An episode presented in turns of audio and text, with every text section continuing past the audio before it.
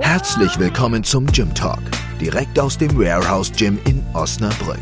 Der Podcast, bei dem du Eisen auf die Ohren bekommst. Hier sind deine Gastgeber, Jovi und Lukas. Man sagt sich, beide haben eine Vorliebe oder eher einen Fetisch für schöne Kniebeugen.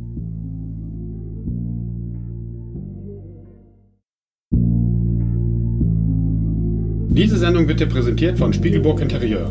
Büro- und Objekteinrichtungen für alle Unternehmensgrößen und Branchen.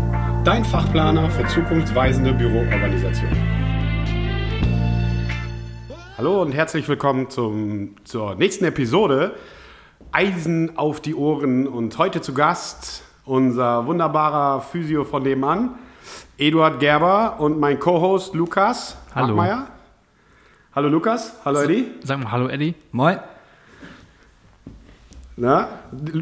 Ich muss jetzt mal dazu sagen, Eddie ist sehr nervös, aber die Nervosität nehmen wir ihm gleich mal und äh, werden einfach mal gleich mal mit ein paar Fragen äh, auf ihn zustürmen, die wir uns überlegt haben. Und äh, dementsprechend wird sich dann sicherlich auch die Nervosität gleich ein bisschen lösen. Und äh, Eddie, dass wir dich jetzt mal ins Quatschen bekommen, sag uns einfach mal, erzähl uns mal ein bisschen über dich. Ja, ich bin Eddie, ähm, bin Physiotherapeut und Athletiktrainer, ähm, bin jetzt seit zweieinhalb Jahren mittlerweile ähm, neben Jovi im Gym und ähm, direkt vorne. Ähm, ja, Das war's, kurz und knapp. Sonst machst du nichts. bitte? Das ist dein Leben, sonst machst du nichts. Ich versuche immer so ein bisschen Sport noch unterzubringen, aber das ja eigentlich eher weniger als aktuell. Obwohl du bist ja auch äh, Triathlet, ne? Wie kämen ja, die also genau. Ich versuche es jetzt so hobbymäßig, aber ähm, das war früher natürlich ein bisschen mehr, bevor ich äh, die Praxis eröffnet habe. Hm. Äh, jetzt ist das eigentlich echt äh, sehr, sehr wenig geworden. Aber ich habe schon auf der Kerbe einen halben Ironman und einen ganzen Ironman. Irgendwie habe ich mich da durchgequält und äh, ja. Naja, und immerhin hast du, ähm, war das letztes Jahr, wo du den Ironman gemacht hast? Ja, genau. Äh, 2018. 2018 und oh- ohne Vorbereitung ist der Wahnsinnige nach Frankfurt gefahren und hat sich mal seinen Kör- Körper komplett zerlegt, weil er einfach mal den Ironman gemacht hat. Und ich muss sagen, also absoluten Respekt. Ähm, die Zeit ist völlig, völlig irrelevant, aber unvorbereitet da reinzugehen und das zu schaffen innerhalb der Zeit. Genau, innerhalb der Zeit noch, in, ich glaube, 14 Stunden 45 habe ich gefinisht. Äh, die letzten 20 Kilometer bin ich aber auch gegangen, weil ich Dauerkrämpfe hatte ne? und 1000 Blasen an den Füßen, aber ja, noch angekommen. Ne? Und ich glaube, die Woche danach war die Praxis geschlossen. Ey, nur einen Tag, nur einen Tag. Okay, nur ein Tag, aber der, also, äh, er hat sich direkt gemeldet am nächsten Tag, ich Körper zerstört, ich liege hier flach, ich kann nicht mehr. Aber na, also nochmal, absoluten Respekt, also wirklich so wahnsinnig zu sein, einen Triathlon zu machen, dann nochmal äh, on top so wahnsinnig zu sein, äh, einen Ironman zu machen und dann nochmal äh, einen drauf zu packen, ohne großartige Vorbereitung einzugehen. Aber ähm, Würde ich auch keinem empfehlen. ja, genau. Aber lassen wir, ihr, wir haben ja ein paar Fragen vorbereitet, oder Lukas und ich äh, haben ein paar Fragen vorbereitet und wir haben halt auch ein paar Fragen noch aus Instagram mitgenommen. Ähm, wie gesagt, Eddie, äh, beste Physiotherapeut, weit und breit. Äh, und wir haben das Glück, dass er direkt bei uns mit dem Gebäude vorne ist. Ähm, aber wie sind wir denn zusammengekommen? Wir haben da gerade doch schon mal ein bisschen äh, drüber gescherzt. Äh, erzähl doch mal, Eddie, wie wir beide uns kennengelernt haben.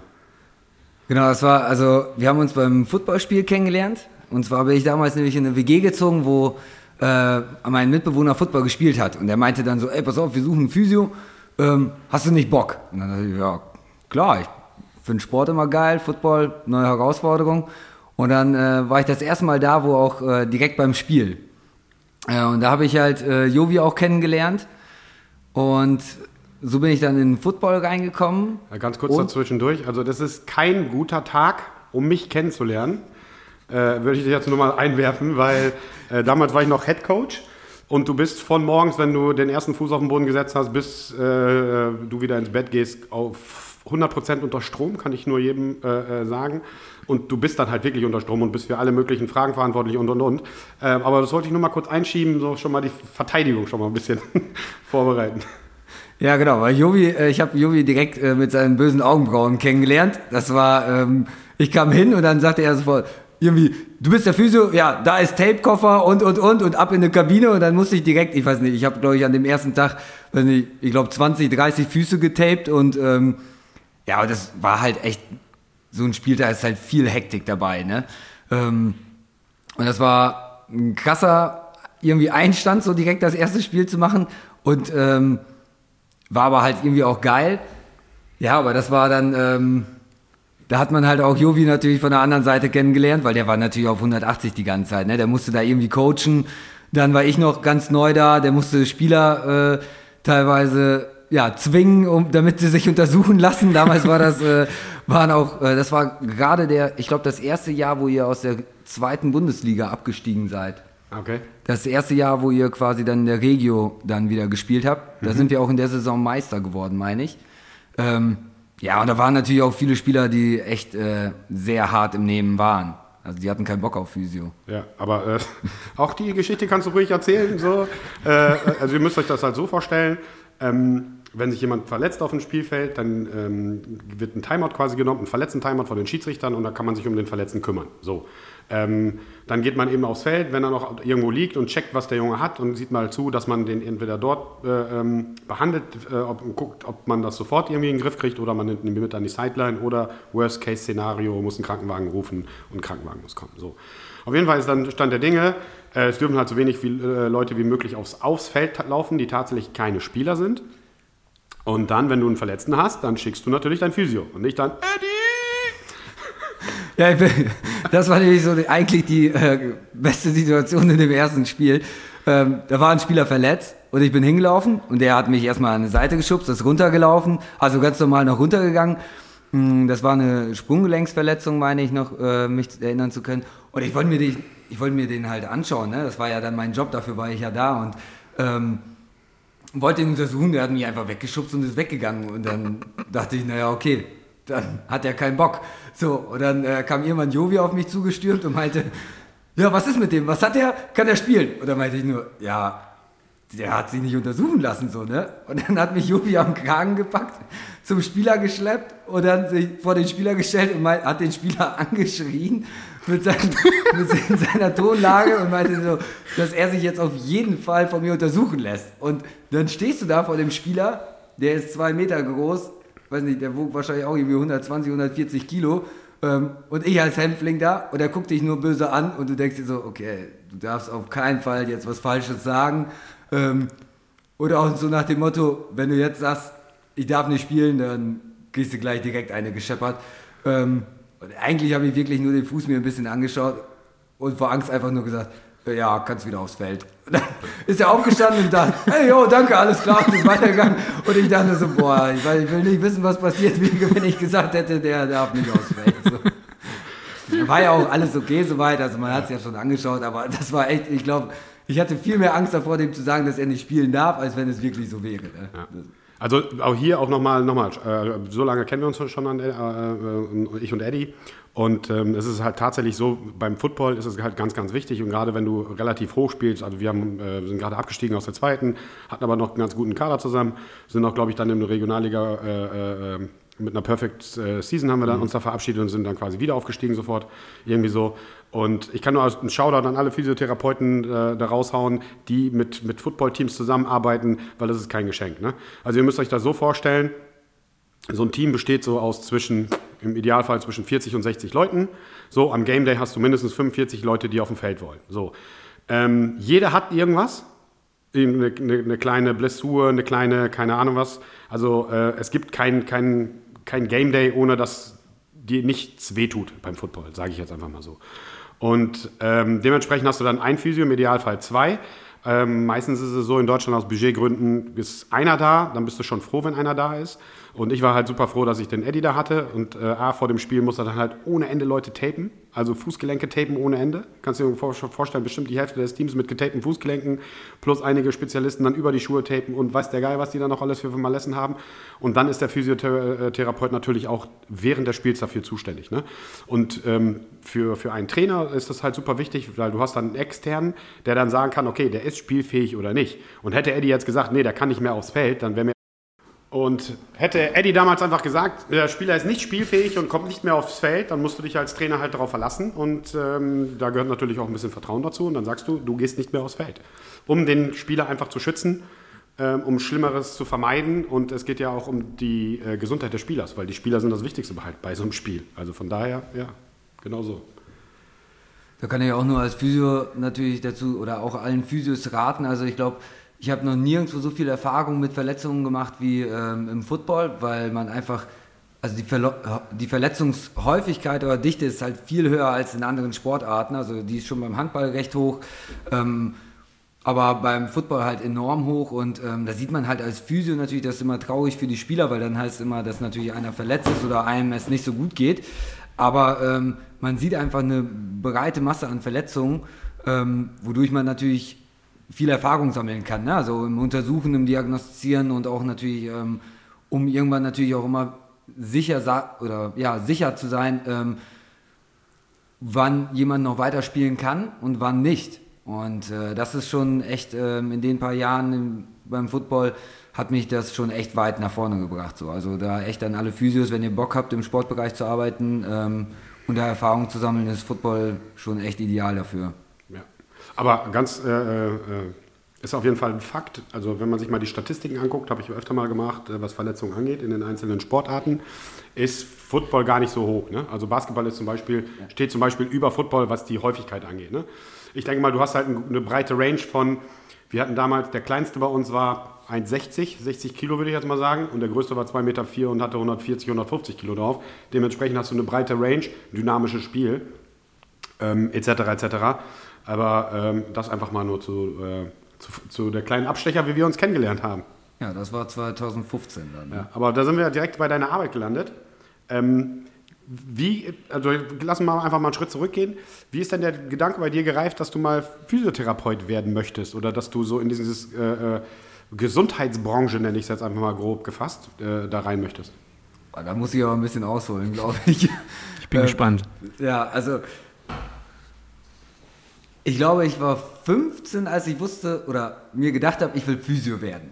Weil ähm, ich wollte schon immer irgendwas mit dem Sport machen und Training fand ich auch immer interessant und äh, man sieht es mir kaum an, aber ich habe auch mal früher äh, Leistungssport betrieben, bis ich nämlich 15 war ungefähr. Und ich habe dann mit 14 oder mit 13, glaube ich, ein Praktikum von der Schule aus im Fitnessstudio gemacht. Äh, vier Wochen lang oder so. Und das fand ich schon mega interessant. Was mich aber da schon irgendwie gestört hat, war, wenn, wir, wenn ich dann mit so einem Trainer mitlaufen musste, das war so ein normales Fitnessstudio, einfach ähm, und dann haben die Trainingspläne geschrieben und dann, äh, weiß nicht, stand bei dem einen dann zum Beispiel Klimmzüge haben sie reingesetzt in den Plan. Und dann war das so ein, ja, Mitte 20-Jähriger und der sagt so, oh, Klimmzüge kann ich nicht, da tut mir die Schulter weh. Und dann hieß es im Fitnessstudio, oh ja, okay, gut, dann machen wir Pulldowns am Kabelzug. Und dann stand ich da immer und dachte, wieso kann er keine Klimmzüge? Also das war so für mich nicht vorstellbar, warum jemand etwas nicht trainieren kann. Und dann fand ich schon den Gedanken im Sportbereich irgendwie zu sein, hat mich eh schon gereizt. Aber dieses, warum können denn manche Menschen irgendwelche Übungen nicht machen oder so? Und mit 15, 16 war ich selber irgendwann bei Physio aufgrund von Rückenschmerzen. Das war auch das einzige Mal, dass ich selber als Physio mal selber in Behandlung war, so richtig, äh, außer mal so zwischendurch von Arbeitskollegen. Ähm, war das erste und einzige Mal, ja. Und da hatte ich einen ganz coolen Physiotherapeuten und ähm, ich hatte damals nämlich massiv Rückenschmerzen gehabt ähm, mit 16 Jahren und der hat mich ähm, gar nicht groß behandelt, sondern äh, viel trainiert, weil sein Ansatz war, dass ich einfach ähm, durch den Sport vorher sehr starken, sehr starken Rumpf hatte und jetzt einfach gar nichts mehr dafür gemacht habe, sondern einfach nur im Fitnessstudio Krafttraining gemacht habe und äh, Handball gespielt habe. Und dann hat er gesagt, Alter, wir müssen wieder deinen Rumpf auf Vordermann bringen und er hat mich damals echt in einer halben Stunde immer ähm, sechsmal richtig auseinandergenommen. Also da bin ich echt immer klitschnass rausgegangen. Und dann ging es mir besser. Und dann habe ich einfach festgestellt, okay, scheinbar habe mich mit ihm auch viel unterhalten. Und dann hat er mir halt so ein bisschen die Arbeit als Physio bei, oder näher gebracht.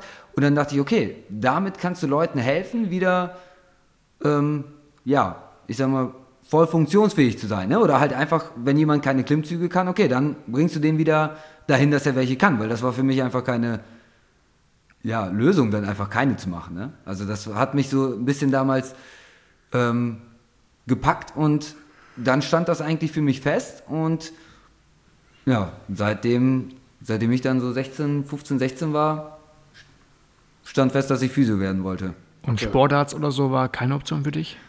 Ähm, doch, ich habe in der Physioausbildung ähm, auch viel mich mit Medizin beschäftigt. Meine Tante ist Ärztin und äh, mich mit ihr auch unterhalten. Und habe auch lange mit dem Gedanken früher immer gespielt, ähm, Arzt zu werden, dann nach der Physioausbildung. Aber irgendwann war für mich einfach klar, ich kann als Arzt nicht diese Betreuung äh, jemandem geben mhm. wie als Physio. Da ist man einfach länger mit dem Patienten zusammen, man ähm, sieht ihn häufiger, man begleitet ihn länger.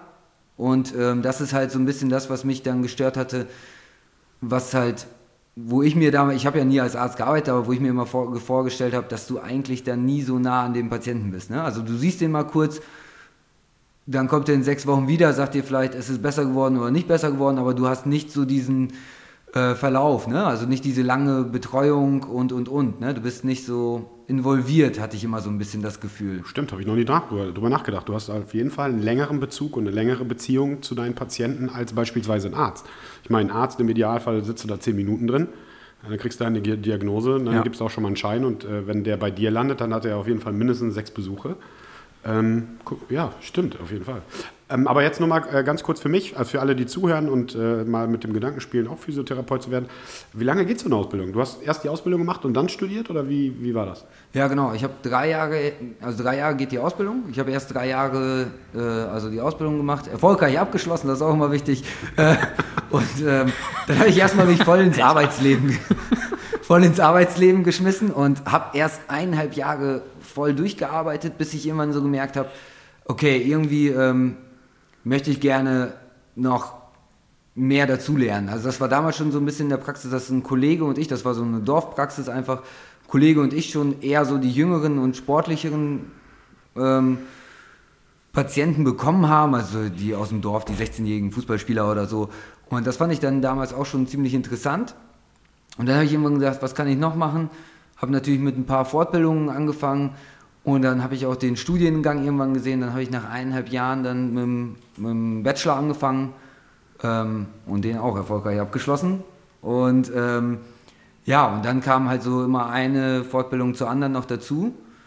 Äh, das ist halt etwas, was man als Physio, glaube ich, nie beiseite legen darf, weil es entwickelt sich immer weiter und dass man dann einfach so gerade, ähm, oder ich finde es halt auch persönlich immer cool, Fortbildungen zu machen und ähm, immer nochmal was mitzunehmen. Ne? So was andere machen oder andere Ansätze. Ja, also das heißt, das finde ich auch immer spannend, dass man eigentlich als Physio nie auslernt. Ja, auf jeden Fall. Aber so ist das dann halt gekommen. Also ähm, Eddie hat seine Ausbildung gemacht und dann haben wir uns irgendwann mal kennengelernt und sind halt beim Football gelandet. So. Und dann bin ich ja 2017 auf die Idee gekommen, beziehungsweise vorher schon. 2017 haben wir halt aufgemacht. Ähm, da, wo jetzt Eddie drin ist, da waren vorher ähm, zwei andere Mieter drin. Ähm, das Ganze hat sich dann aufgelöst. Dann habe ich die ersten Gespräche mit Eddie gesucht und war, bin dann auf die Idee gekommen, beziehungsweise habe mit meinem Vermieter gesprochen und habe gesagt, dass würde halt dieses super Konzept passen halt mit uns zusammen, dass wir einen Physiotherapeuten halt direkt vorne haben. Ähm, Eddie war dann da, hat sich das dann angeschaut. Dann ist es erstmal nichts geworden, weil der, äh, der, der äh, Mieter, der, der drin war, sich das noch mal anders überlegt hat, aber kurzfristig äh, hat sich dann die ganze Situation geändert. Ähm, leider für den Vermieter äh, beziehungsweise für den Mieter, sorry. Ähm, dann ist der Platz dort frei geworden und äh, dann haben wir Köp Nägel mit Köpfen gemacht, ähm, haben den unseren äh, liebsten Vermieter, unseren Lieblingsvermieter, wie ich ihn immer nenne, mit ins Boot Liebe genommen. Grüße. Liebe Grüße, Stefan. Ähm, dann mussten wir noch ein bisschen umbauen, Umbaumaßnahmen dort äh, machen, etc. etc. Und dann äh, hat Eddie mit seinem Dad quasi in Eigenregie und eigenen äh, äh ja, Kraft, Eigenleistung, Eigenleistung und viel Kraft und Nerven, ähm, die Behandlungsräume und den Trainingsbereich da geschaffen. Und ähm, naja, die Idee dahinter war, ist ja genau wie wir es jetzt haben, dass du einen Physiotherapeut vorne hast. Wir haben eine Verbindungstür direkt zu Eddie. Die Leute von Eddie können zu uns kommen. Wir können zu Eddie gehen. Ähm, unsere Mitglieder sind auf einem kurzen Weg äh, äh, können dort Termine machen, ähm, weil jeder, der sich schon mal verletzt hat oder Leistungssportler ist, der weiß halt, dass es nervig ist und dann musst du erst zum Arzt gehen, dann musst du ein Rezept holen etc. etc. Und oft sind ein paar Handgriffe oder mal eine, äh, eine, halbe Stunde bei Eddie schon hilfreich und du bist halt schon auf jeden Fall wieder schmerzfrei und solche Dinge und das geht auch auf einen kurzen Dienstweg und super schnell und ich denke mal, dass, ähm, da sind alle unsere Mitglieder glücklich, dass wir den Eddie haben vorne. Kann ich nur bestätigen. Ähm, viele scherzen damit rum, äh, dass wir das, das wäre unser Business Case. Wir würden sie kaputt machen, Eddie wieder heile, bringt sie wieder zurück, wir machen sie wieder kaputt und dann wir, das ist so ein Kreislauf. Never endless story. Ne? Ja, genau. Das never ending story dann, ja. Nee, aber so ist es definitiv nicht. Aber wir sind sehr, sehr froh, dass wir Eddie dann auf jeden Fall vorne haben. Ähm, Lukas, hast du noch eine Frage oder soll ich mal hier eine aus dem... Ja, hau mal raus. Also erstmal nochmal eine, eine Scherzfrage, weil wir ja gerade beim Triathlon sind oder waren beim Triathlon. Ähm, Eddie grinst schon so. Eddie grinst schon so. Ich muss auch immer lachen, wenn ich die Frage lese, aber du wirst sofort wissen, von wem die kommt. Wieso hat Eddie zwei weiße Fäden aus dem T-Shirt hängen? War das von Niki oder? Nee, von Flippo. Ach, von Flippo. Ja, als Triathlet ist man ja nicht äh, ne, super muskulös und man ist ja äh, super ausdauernd, äh, aber ja, das muss sich eigentlich auch mal ändern. Ja, gut. Damit das irgendwann vielleicht ein bisschen farbliche ne, äh, Spaghettis da werden und nicht. Ja. Und äh, da hau ich auch gleich mal die nächste Frage raus. Also das war ja so ein Scherzding. Ähm, was macht dich besser als andere? Und ähm, Eigenlob stimmt, Eddie. Du kannst ja gerne was zu sagen, aber ich würde gerne was dazu sagen wollen. Und dir jetzt mal ein bisschen, äh, ein bisschen loben. Und zwar ist es bei Eddie so, normalerweise hast du beim Physiotherapeuten 20 Minuten. So. Eddie macht daraus schon mal 30 Minuten, was auf jeden Fall schon mal ein Unterschied ist. Und äh, 10 Minuten äh, mehr oder weniger auf der Liege äh, im Behandlungsraum bringt halt eine Menge. Und ich weiß nicht, woran es liegt, ob es wirklich der bescheidenen Ausbildung, die wir teilweise in Deutschland haben bei Physiotherapeuten, ähm, oder an diesen äh, Fließbandarbeiten bei verschiedenen Physiotherapeuten. Also ich war ja auch mal Sportler und habe viele Physiotherapeuten äh, durchgemacht und äh, mit, mitgemacht und auch schon erlebt. Und bei Eddie ist es halt so, also als Beispiel, mir zwickt halt in der Schulter, so, oder du hast einen Schmerz in der Schulter und viele ähm, wenn du da draußen bist, äh, gehen genau punktuell auf äh, diesen Schmerz ein und behandeln 20 Minuten diesen, diesen Punkt, wo der Schmerz akut herkommt. So. Eddie betrachtet das Ganze aber ganzheitlich. Der guckt sich erstmal den ganzen Körper an, der guckt sich, okay, sind da irgendwelche Fehlhaltungen, sind da irgendwelche anderen Geschichten. Weil, das ist auch meine persönliche Meinung, aber da kannst du ja gleich nochmal was sagen, Schmerz ist halt sehr, sehr individuell.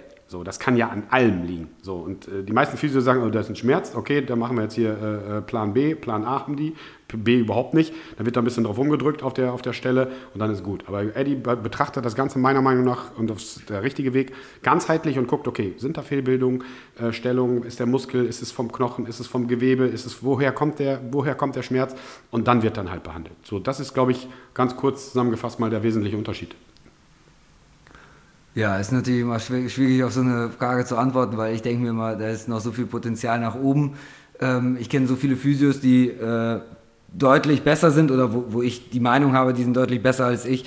Ähm, ich glaube einfach, ja, so wie du sagst, dass einfach viele Physiotherapeuten einfach nur ja, das abarbeiten, weil sie dann in der Praxis irgendwo angestellt sind oder ja, nicht viel Motivation haben oder so, sich das äh, genauer mal anzuschauen.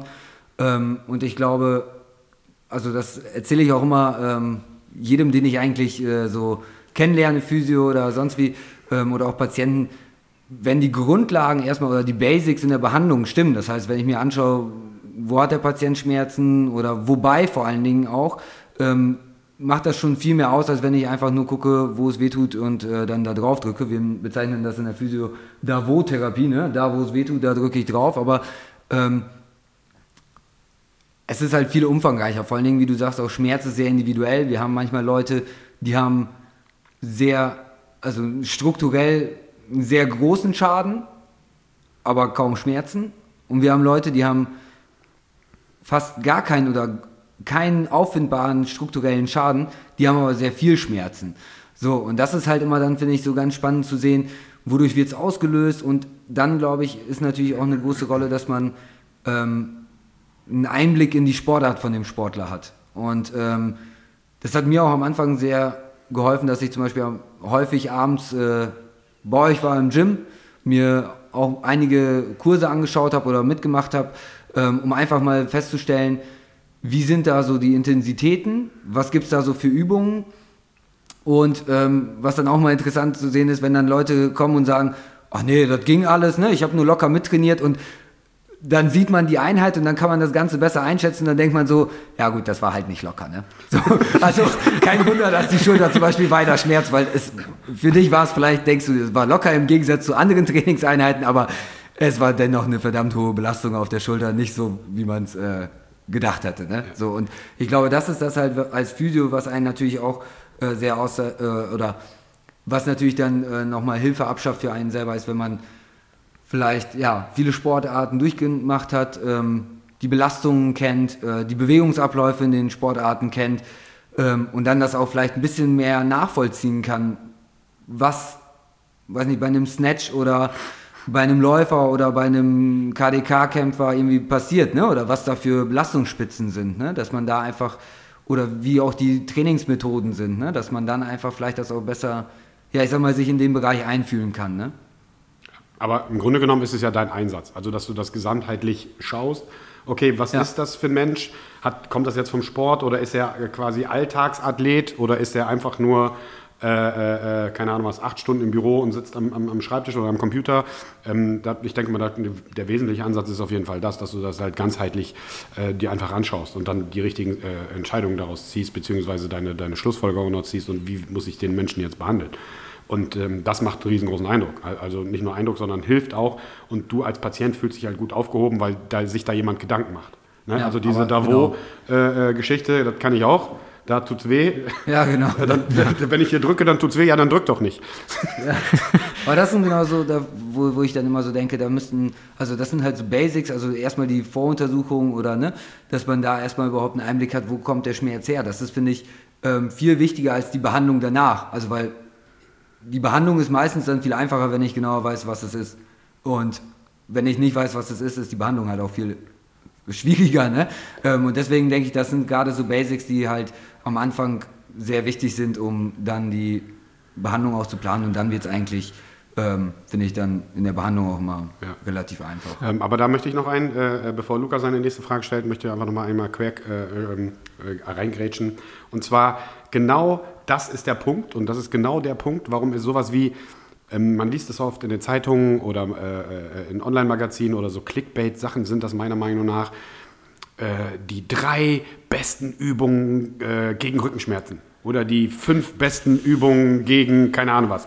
Äh, sorry Leute, wenn ihr sowas liest, könnt ihr wegklicken, braucht ihr gar nicht reinklicken, weil es gibt so etwas nicht. Es gibt keine generellen Top 3 Übungen, um äh, Rückenschmerzen zu vermeiden. Das, das hatten wir ja gerade schon, das ist so individuell. keine Physios oder Ärzte oder Ja. so. Ne? Das ist so. Es gibt halt einfach nicht die besten Übungen. So, ne? also wenn dich jemand fragt, äh, so, oder wenn ich mal gefragt werde, die, die gibt es halt nicht. Man muss halt mal gucken, äh, was da Sache ist und dann muss man einfach mal schauen und das an die Profis weitergeben. Und äh, nochmal, ich, ich krieg's halt auch viel mit, viele Personal Trainer, viele Coaches meinen ja, äh, sich so gut auskennen, zu, äh, äh, auszukennen mit dem Körper, dass die selber Hand anlegen. Und das finde ich das Allerschlimmste da draußen. Ihr seid Spinner. Jungs, jetzt dafür gibt es Ärzte und dafür gibt es Physiotherapeuten. Und wenn ihr keinen Zugang dazu habt, dann sucht euch einen wie Eddie oder sucht euch die äh, äh, Leute dazu. Aber fangt nicht an, äh, äh, weil du einen Wochenendkurs äh, äh, äh, online gemacht hast und du jetzt Fitnesstrainer B bist, irgendwelche Menschen anzufassen und meinen, denen irgendwelche Therapien aufs Auge zu drücken. Das kannst du nicht. Dafür bist du nicht äh, ausgebildet. Lass es. So, ein Ja. ganz kurz mal zwischendurch. Finde ich auch schwierig. Aber ich denke, das ist eher so eine Ego-Sache in dem Fall. Man möchte einfach nicht zugeben, dass man sich in dem Bereich nicht auskennt. Und dann versucht man vermeintlich mit seinem Wissen, das man hat, dieses Halbwissen, das man besitzt, gewisse Dinge zu lösen und versucht dann, oder man richtet wahrscheinlich eher mehr Schaden an, als man wirklich äh, hilft. Ne? Ja, aber das habe ich als, als Trainer halt ist wirklich mitgenommen aus dem Football, dass du wirklich in enger Verbindung mit deinem Medical Staff bist, also mit deinem Arzt und mit deinem Physiotherapeuten. So. Und ich, natürlich, wenn jemand einen Schmerz hat und du weißt eventuell, du kennst den lange, den Menschen, und du weißt, wo es ungefähr herkommt, entweder von zu hartem Training oder zu wenig Training, kann ja auch sein, weil der Mensch einfach zu, einfach zu schwach ist und Ja. acht Stunden sitzt und der Rücken das nicht aushält, dann kann ich natürlich eine Empfehlung aussprechen. Aber mein Satz ist immer, ey, pass auf, hast du Schmerzen? Geh zum Arzt, lass dich untersuchen, äh, äh, und geh zum Physiotherapeuten. So, und das habe ich auch meinen Footballern und allen meinen Athleten immer gesagt. Bist du verletzt? Geh bitte direkt zum Arzt Montagmorgen, lass dich untersuchen, komm mit einer Diagnose. Und am im Idealfall, Idealfall hat er das freigegeben und du konntest dann halt selber mit dem Arzt sprechen. Oder halt mit dem Physiotherapeuten, der halt weiß, was er tut. So, Punkt. Ja. Gut, alle nicken, also haben wir den Punkt auch abgehakt. Eddie, ja. sind Physiothera Physiotherapeuten die schlechteren Ärzte? Oh, ich glaube, manche denken das, äh, aber es ist so, ich finde, wir haben halt, wir sind auch im medizinischen Bereich tätig, wir sind Heilhilfsberufe, so ähm, Heilmittelerbringer, aber wir haben natürlich überhaupt nicht den Aufgabenbereich wie vom Arzt. Ne? Also das ist halt immer, finde ich, so ein bisschen das Problem. Also klar, ein Orthopäde, also manche Physios glauben, die können, die sind besser als ein Orthopäde oder so, wo ich mir denke, naja, aber der sieht viel, ganz andere Sachen als du in der Praxis. Ne? Weil zu mir kommt niemand mit dem, äh, weiß nicht, mit einem offenen Schienbeinbruch, ne? Also da mache ich nichts, ne? Ja, da macht aber ein Orthopäde und Chirurg, äh, der macht da was, ne? Oder mit einem, weiß nicht, irgendwas mit einem Wirbelbruch oder so, ne? Also da sind wir vielleicht in der Behandlung anschließend da, da sind wir vielleicht auch, äh, glaube ich, ähm, natürlich ist das unser vielleicht Steckenpferd, ne? Also die Behandlung und das Training oder die Reha, sag ich mal, nach Verletzungen. Ähm, ich finde, Diagnostik ist natürlich bei so ähm, sportlich oder bei Verletzungen von uns aus auch wichtig, weil wir müssen schon einschätzen können, ähm, ob wir es behandeln können oder nicht. Ne? Also wenn du zu mir kommst und dein Nacken tut weh, dann muss ich schon erkennen, ist das äh, was, was ich behandeln kann oder hast du dir da vielleicht, äh, weiß nicht, 300 Kilo in den Nacken fallen lassen und dein Nacken ist eigentlich, also Schädelbasisbruch, ne? da brauche ich nicht rumbehandeln. So, ne? Äh, deswegen, ich finde Ärzte enorm wichtig und ich finde es auch immer cool, wenn Ärzte uns wertschätzen, aber es sind natürlich ganz verschiedene Tätigkeitsbereiche. Wir, wir ergänzen uns, finde ich, mit Ärzten mhm. sehr gut, ähm, wenn man da jemanden hat, mit dem man gut zusammenarbeitet. Ähm, aber die Patienten, die ein Arzt natürlich am Tag sieht, sind natürlich ganz anders. Und ich bin dann auch eigentlich immer froh über Ärzte, die, wenn da jemand hinkommt wegen Rückenschmerzen, die checken den durch und da ist zum Beispiel nichts Bösartiges oder so. Das heißt also irgendwas vielleicht mit der Bandscheibe oder mit sonst wie muskuläre Geschichten oder Verletzungen und wenn die Ärzte einfach sagen, hier komm, geh zum Physio. Weil dann denke ich mir, ja, okay, das ist dann unser Steckenpferd, ne? Äh, Schmerzpatienten, Rückenpatienten, also irgendwo behandlungstechnisch und trainingstechnisch, da hat ein Arzt meistens, ist da nicht so gut ausgebildet. Und dann finde ich es ganz cool auch immer, wenn Ärzte einfach sagen, hier komm, geh zum Physio, da, ne? der kümmert sich drum. Ähm, aber anders wiederum müssen wir Physios natürlich auch äh, wissen, wo unsere Grenze ist, ne? Dass wir auch erkennen, also wenn ich da jemanden behandle und es wird nicht besser oder so, oder ähm, wo ich Anzeichen sehe, hey, das ist vielleicht irgendwie nichts, wo ich mich einmischen sollte, ähm, dass man dann auch natürlich sein Ego zurücksteckt und sagt, du pass auf, geh da mal lieber mit zum Arzt, ne? weil der hat einen ganz anderen Fachbereich, der hat auch ein ganz anderes Fachwissen, wo wir überhaupt noch keine Ahnung von haben. Ne? Ähm, aber deswegen finde ich das immer eigentlich nur ergänzend alles. Ne? So, also Definitiv. Nur Ärzte würden die Leute wahrscheinlich auch nicht so fit bekommen. Ähm, und wir ohne Ärzte würden die Leute auch nicht fit bekommen. Ne? Weil ich kann nee. nichts machen, wenn einer sich, weiß nicht, ein Bein abgerissen hat. Ne? Aber so hat halt jeder seine, seine Kompetenzen. Ne? Genau, also genau. Physiotherapeuten wichtig und, zu wissen. Ne? und Ärzte auch halt so. Und ja. bei Ärzten, kleines Beispiel dabei, ähm, viele meinen das ja, aber Ärzte haben zum Beispiel keine Ahnung, wenn sie sich nicht weitergebildet haben, was Ernährung angeht. Weil Ernährung oder über Training. Kein, äh, oder ja, Training. Ja. Äh, weil, es einfach keine Kompetenz ist, die sie halt während ihres Studiums erlangt haben. Und wenn die privat sich nicht weitergebildet haben oder selber Sportler sind oder, oder, oder. Deswegen gehe ich zum Beispiel sehr gerne zu Ärzten, die halt selber Sport treiben oder getrieben haben. So, weil ich habe es halt auch schon ganz oft erlebt, du hast einen verletzten Spieler und dann heißt es vom Arzt, äh, weil ich den nicht kenne, dann ist er zu seinem Hausarzt gegangen und der Hausarzt sagt, ja, äh, erst mal drei Wochen zu Hause äh, gar nichts machen. So, dann ist meine Antwort immer, direkt den Arzt wechseln. Ja. Direkt den Arzt wechseln, weil du kannst alles machen, aber wenn dir einer sagt, du sollst drei Wochen gar nichts machen, weil du Schmerzen hast, also dann ist das, glaube ich, das Schlimmste, was du tun kannst. Äh, äh, und dann sage ich immer, äh, sorry, den Arzt wechseln. Oder weißt du, wenn irgend so ein, ähm, Entschuldigung, ich mein, das ist jetzt nicht despektierlich gemeint, wenn du einen ganz normalen ähm, 0815 Hausarzt hast. Der hat ja halt seine Berechtigung und hat halt auch seinen Job. So, der hat aber nochmal in seinem Studium hat er nichts über Ernährung gelernt. So, und wenn der einem Patienten sagt, ja, du musst ein bisschen weniger äh, Eier essen oder äh, äh, äh lass mal, iss mal die Margarine statt der Butter, dann frage ich mich auch, äh, was hat der gesagt? So, das, das sind solche Sachen. Aber nochmal, es geht da einfach um Kompetenzen und ähm, Ego. Und das sollte einfach jeder zu Hause lassen und äh, sich immer darauf besinnen, es geht ja um den Patienten und bei uns halt um den Sportler oder um das Mitglied und nicht um, äh, äh ich habe hier einen Erfolg oder ich habe hier einen Misserfolg oder äh, da muss man einfach zu sich ehrlich sein und viel, viel wichtiger zu seinem Patienten. Genau, ja. das glaube ich auch das Wichtige einfach, dass man seine Kompetenzen kennt. Ne? Also, weil wie gesagt, ich will mich auch niemals mit einem Arzt messen, weil das, die haben ein Fachwissen in Bereichen, von denen ich wahrscheinlich noch nie was gehört habe. Ähm, und das, das ist halt, glaube ich, das Wichtige. Und wenn man als Arzt, glaube ich, auch einfach mit Sport überhaupt keine Ahnung hat, oder also von Sportverletzungen, weil man zum Beispiel einfach normaler Hausarzt ist, dann finde ich, dann müssen die halt das auch erkennen, weiterreichen. Ähm, und so müssen wir das als Physios halt auch machen. Ne?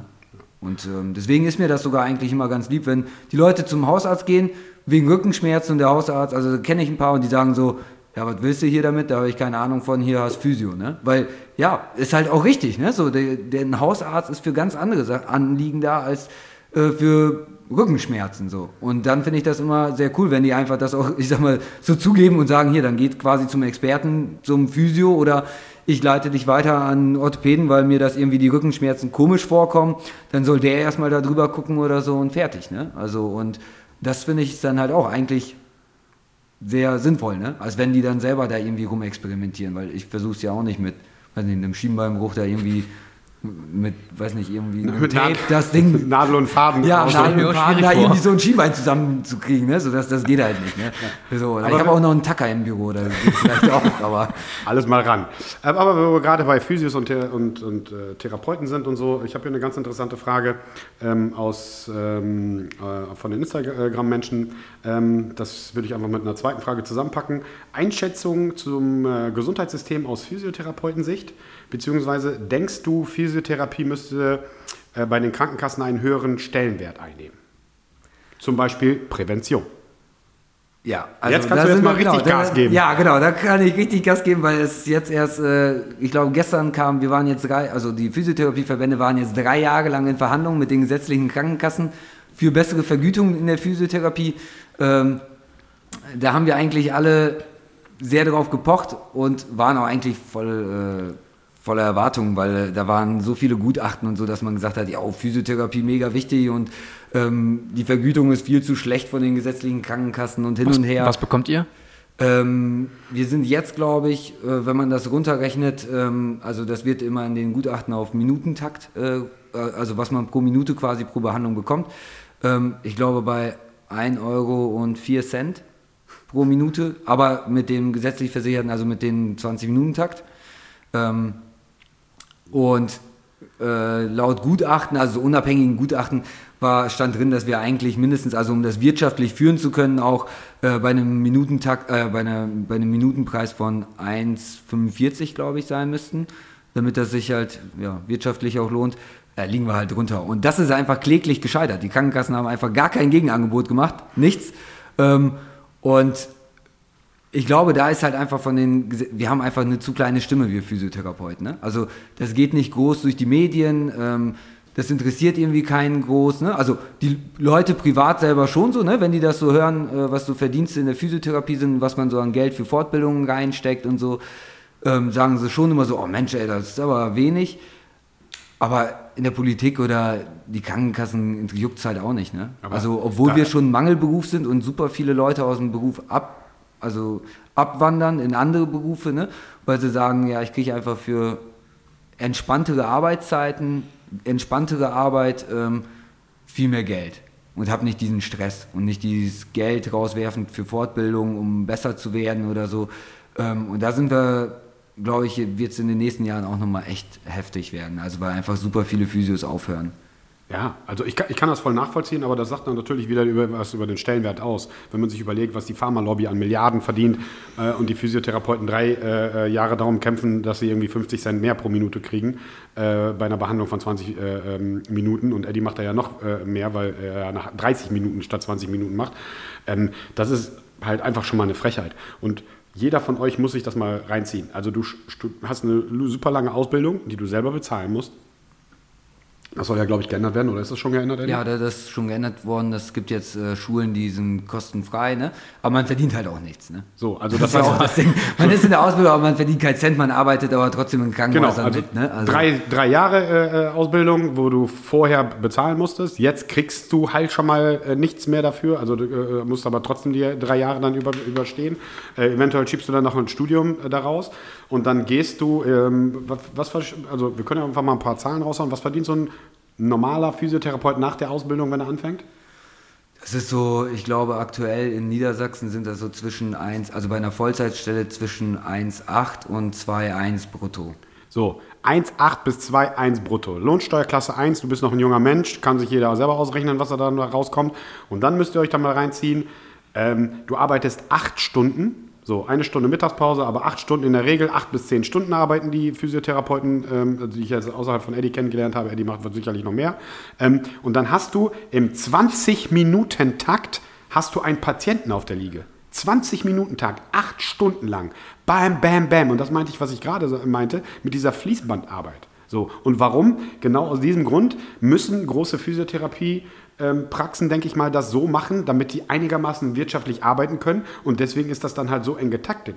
Die haben auch nicht die Zeit, großartig links und rechts zu gucken oder sich einen Gedanken zu machen. Weil wenn der eine Patient dann raus ist, dann guckst du noch mal kurz über die Krankenakt, äh, Krankenakte und siehst, okay, da kommt jetzt der und der. Und dann hast du wieder 20 Minuten und darfst um den um, äh, kümmern. Also ich denke mal, natürlich, was wir gerade anfangs angesprochen haben, ist das doof, dieses äh, da tut's weh, da drücke ich jetzt mal. Aber wahrscheinlich ist es auch der ganzen Struktur geschuldet. Das System, ne? Das, das System äh, ist halt der Abfuck. häufig die Leute dazu. Und dann kennt man das ja auch aus vielen Physiopraxen, ähm, dass man einfach dann auch noch vielleicht Therapeutenwechsel hat. Das hat man hat sechs Behandlungen, man hat vier verschiedene Therapeuten, ne? das heißt, jeder fängt neu an und ähm, im Endeffekt hat dann auch keiner von den Vieren Lust oder Motivation, ne, sich das genauer anzuschauen, weil sie denken, ja gut, ich habe den jetzt heute einmal, nächste Woche ist er wieder bei einem anderen Therapeuten, also kann ich eh nichts bewirken. Ne? So, und dann versagt natürlich das System und dann wird natürlich Physiotherapie auch nicht so erfolgreich, ne? Ähm, als wenn es vielleicht ja strukturierter, organisierter läuft, aber das geht halt auch nur eigentlich, wenn wir von den Krankenkassen ähm, besser vergütet werden, ne? damit einfach die Strukturen aufgebrochen werden, dass wir wirklich halbe Stundenbehandlungen haben, ähm, bessere Gehälter zahlen können ne? und somit auch manche Physios sich natürlich auch mehr ähm, Fortbildungen vielleicht auch finanzieren können. Ne? Das ist ja auch mal so die Sache. Ich kenne auch welche, die sagen, ich mache keine Fortbildung, weil ich es mir nicht leisten kann. Ja, gar nicht, weil die es wollen und weil sie, das nicht leisten können. Und nochmal, also ähm, wenn uns auch diese Pandemie einiges gezeigt hat, ist, dass hier auch im Gesundheitswesen einiges im Argen ist. Ne? Wie wir mit unseren Ärzten umgehen, wie wir mit unseren Krankenschwestern umgehen. Ich meine, es ist ja schön und gut, dass wir uns, äh, das betrifft ja Physiotherapeuten genauso, ist ja schön und gut, dass wir uns in der ersten äh, Lockdown auf die Balkon gestellt haben und geklatscht haben, aber am Ende des Tages kriegst du davon auch keinen Kühlschrank voll. So, ist ja auch, äh, äh, äh was soll der schon? Quatsch. Also das ganze Gesundheitswesen, da gibt es viele, viele Dinge, ähm, wo ganz schnell äh, äh, was passieren muss. Nochmal, wir stopfen auf der einen Seite ähm, der Pharmalobby äh, äh, Milliarden äh, in den Rachen und auf der anderen Seite äh, cutten wir, ähm, ähm schließen Krankenhäuser, cutten Krankenhäuser und ich meine, kann sich ja jeder mal überlegen, wie lange machst du das denn durch als Physiotherapeut? Acht Stunden im 20-Minuten-Takt hast du dann Patienten und dafür kriegst du dann, wenn es gut läuft, 2,1 brutto ähm, das passt halt in kein Verhältnis. Also denkt man sich vielleicht, okay, ähm, wenn ich zu VW ans Band gehe, kriege ich vielleicht. Da verdienst du mehr. verdienst du mehr. Und dann hast du äh, äh, vielleicht sogar als ungelernte Kraft. Also von daher, also da sollte mal jeder, jeder mal drüber nachdenken. Und ähm, es, natürlich gibt es äh, bessere und schlechtere Krankenkassen, weil du da ein bisschen mehr Leistung kriegst oder ein bisschen äh, solche Dinge dann passieren. Aber ähm, da muss dringend, dringend was passieren. Und ich sehe das genauso wie Eddie. Das ist einfach, äh, wird einfach nicht wertgeschätzt von der Bundesregierung. Äh, ganz zu schweigen von Herrn Spahn, äh, was der in den letzten Jahren veranstaltet hat. Ähm, und ähm, solche Dinge wie, es gibt ja noch eine Gruppe, das finde ich ja auch immer lustig, mit, mit, da haben wir mit Eddie auch schon mal ein paar Mal drüber geredet. Es gibt ja zwischen, da gibt es ja noch eine Gruppierung, über die wir gar nicht geredet haben, die zum Beispiel äh, Nadel in den Körper stechen dürfen, was äh, Eddie äh, Dry Needling oder äh, Akupunktur nicht machen darf. Wobei ich mich immer frage, was haben die, was soll das? So, weißt du, Eddie? Mhm. So, hast du deinen kleinen Schein, darfst du, hast du deinen großen Schein, dürften wir theoretisch sogar operieren. Äh, äh, ja, du darfst nur keine Anästhesie ne, durchführen. Das heißt, lebendig dürftest du operieren. So. Sein und, Wodka rein und darum geht's. So, und die Mindestanforderung für dafür, also äh, die Berufsgruppe, ähm, ist ein Hauptschulabschluss und du musst die Prüfung bestehen. So. Und dann. Ey Leute, wovon reden wir jetzt gerade? Also das Problem ist, äh, das, äh, die Berufsgruppe ist Heilpraktiker. Du meinst, beginnt mit C? Nee, nee, nee, nee Heilpraktiker. Heilpraktiker, so, Heilpraktiker so, so. die normalen Heilpraktiker, das kann jeder werden. Da brauchst du keine Ausbildung, nichts für. Da gibt es halt zwar Ausbildungsschulen äh, für, aber im Endeffekt musst du nur die Prüfung bestehen. Ja, okay, dann Und dann äh, ist eigentlich sichergestellt, dass du niemanden äh, quasi verletzt. Ne? Aber mhm. da ist natürlich, es gibt gute Heilpraktiker, aber es gibt natürlich halt auch einfach verdammt viele, die ähm, ja das einfach irgendwie auch Spaß machen, sag ich mal, ne? die Prüfung ablegen, weil sie irgendwie sich ja. umorientieren wollen und überhaupt nichts mit der Medizin zu tun haben vorher. Und ähm, ja, die dürfen halt alles, ne? Das ist so das Ding. Also die dürfen theoretisch auch operieren, nur die dürfen keine Narkose setzen. Ja, aber ein kleines Beispiel, es gibt ja Akupunktur, beziehungsweise der andere Ansatz ist halt Dry Needling. So, ich finde das super cool und wäre cool, wenn wir sowas dann halt auch machen könnten. Wir haben da letztes Jahr drüber gesprochen mit Eddie äh, und äh, äh mit einer Ärztin und ähm, nochmal, die Ärztin hat das in ihrer Ausbildung auch quasi nur mal von, aus der Ferne gesehen. So. Ein Physiotherapeut, der genau weiß, wo er diese Nadel stechen dürfte, der darf es nicht machen. So, wo ich da frage, hä? So, der hat eine Ausbildung gemacht, drei Jahre, der hat studiert etc., der weiß halt ganz genau, was er tut. Der darf es halt nicht tun. Äh, die andere Berufsgruppe darf es wieder tun. So, der, die, die, die dürfen das zum Beispiel machen, wo ich auch frage, äh, hat ja mal jemand drüber Ja, nachgedacht? so? genau, das ist das Problem, dass dann, also klar, da muss man vielleicht eine Fortbildung nochmal für Dry Needling machen und so, das ist ja auch äh, ganz interessant, das ist in der Schweiz und in Holland mittlerweile sehr weit verbreitet.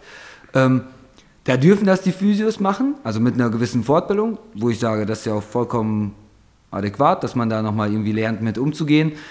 Ähm, aber es zwingt, du wirst ja halt in Deutschland dann gezwungen, ähm, deine Berufsgruppe zu wechseln, ähm, nur damit du vielleicht mehrere Sachen machen kannst. Also das lächerlichste ist eigentlich, wir dürfen keinen Laktattest machen als Physios, Sportwissenschaftler schon.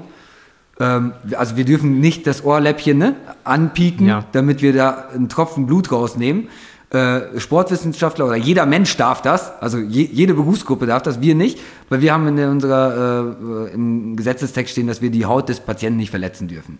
So, und damit schließt das halt super vieles aus und damit wechseln natürlich viele Physiotherapeuten die Berufsgruppe, werden Heilpraktiker oder so. Das sind dann ja auch vielleicht richtig gute Heilpraktiker, weil die haben einfach auch Ahnung und so, aber die machen das nur, um mehr Möglichkeiten zu haben einfach, ne, als Physiotherapeut. Weil dann, weil sonst wird man halt so, wird einem vieles verwehrt. Also nochmal, es ging gar nicht darum, diese eine Berufsgruppe jetzt zu bashen oder ich will die auch gar nicht schlecht machen, die haben sicherlich auch ihre Berechtigung, aber das sind so Sachen, die ich dann halt als einfacher Laie nicht verstehe. So. Ich möchte das gerne mit ihm machen, kann es aber nicht, so, weil er äh, das offiziell nicht machen darf. Wobei ich mir denke, äh, was? Ja, gut, aber egal. Ähm, haben wir den Punkt auch abgehakt. Deutsche Bürokratie. Äh, ja, ich meine, das Gesetz äh, ist von, Boah, ich habe keine Ahnung. ich glaube aus den 18. 30er oder 40er Jahren. Äh, sollte sich vielleicht einfach mal jemand überarbeiten. Ähm, aber das ist ja zum Beispiel auch dieser, dieser ganze Ansatz, der mir jetzt auch ein bisschen fehlt, auch wo wir gerade bei den Krankenkassen sind und, und, und solche Dinge.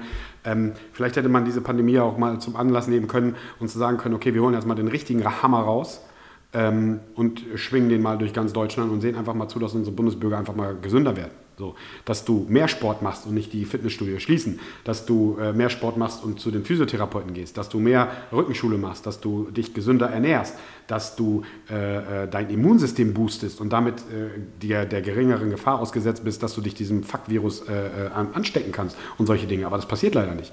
Ähm, auch finde ich unsere ganzen Krankenkassen, da geht da auch nochmal der Kritikpunkt hin. Also jetzt gerade in der Pandemie äh, hört man und sieht man fast nichts von denen. Die sitzen auf Milliarden, äh, so, aber da passiert nichts. So, warum fangen die nicht an, äh, äh, sich einzuschalten und sagen, nee, unsere, unsere Ärzte machen jetzt, äh, übernehmen das Impfen. Oder äh, von mir aus auch Physiotherapeuten, das ist ja auch keine Raketentechnologie. So äh, äh, Impf- äh, und, und, und Testszenario hätte man ja auch genauso gut alle Physiotherapeuten mit einbinden können. Äh, das können die sicherlich genauso gut wie in der Apotheke. Also warum nicht? Ähm, solche Dinge. Das hätte man äh, äh, da, sich da einfach mal drum kümmern können. Ähm, und da ist viel zu wenig oder fast gar nichts gekommen. Würde ich jetzt einfach mal so sagen. Ja, es gibt ja viele Leute, die impfen oder ne, auch impfen geben, also oder Impfungen geben können, ne? also auch Arzthelferinnen mit gewissen Scheinen und so. Also ich glaube, wir haben viele Leute, die äh, auch jetzt ohne Physios, ne, aber die sowas machen dürften und können, ne? Ja. Ich habe hier noch eine, Schra äh, eine, eine Frage tatsächlich von einem äh, Kollegen, glaube ich, von dir. Von dem äh, Jan Schröder, CEO von- bei TCP. Jo, kenne ich. Kenne ich. Äh, der möchte gerne wissen, äh, wo habe ich es, wo habe ich es? Neuroathletik oder Shutterbrille? Wie machst du deine Athleten schneller? Nicht mit Neuroathletik und mit keiner Brille. Dazu habe ich aber auch da wird er sich freuen, glaube ich, ähm, weil wir hatten äh, auch schon mit Jan, äh, äh, der mag auch gerne, oder mit, ähm, äh, das, ich glaube, der heißt Daniel Cadillac, äh, Sportwissenschaftler, auch schon mal äh, eine Fortbildung hatte ich dazu und so. Ähm, und einfach, dass die Evidenz bei Neuroathletik super schwach ist. Ne? Also das wird viel irgendwie, das, die sind ja mit den Leichtathleten, ähm, ich glaube mit der Rebecca Haas war das, wo die eine Batterie geleckt hat und dann hat sie Ja. eine Bestzeit gelaufen.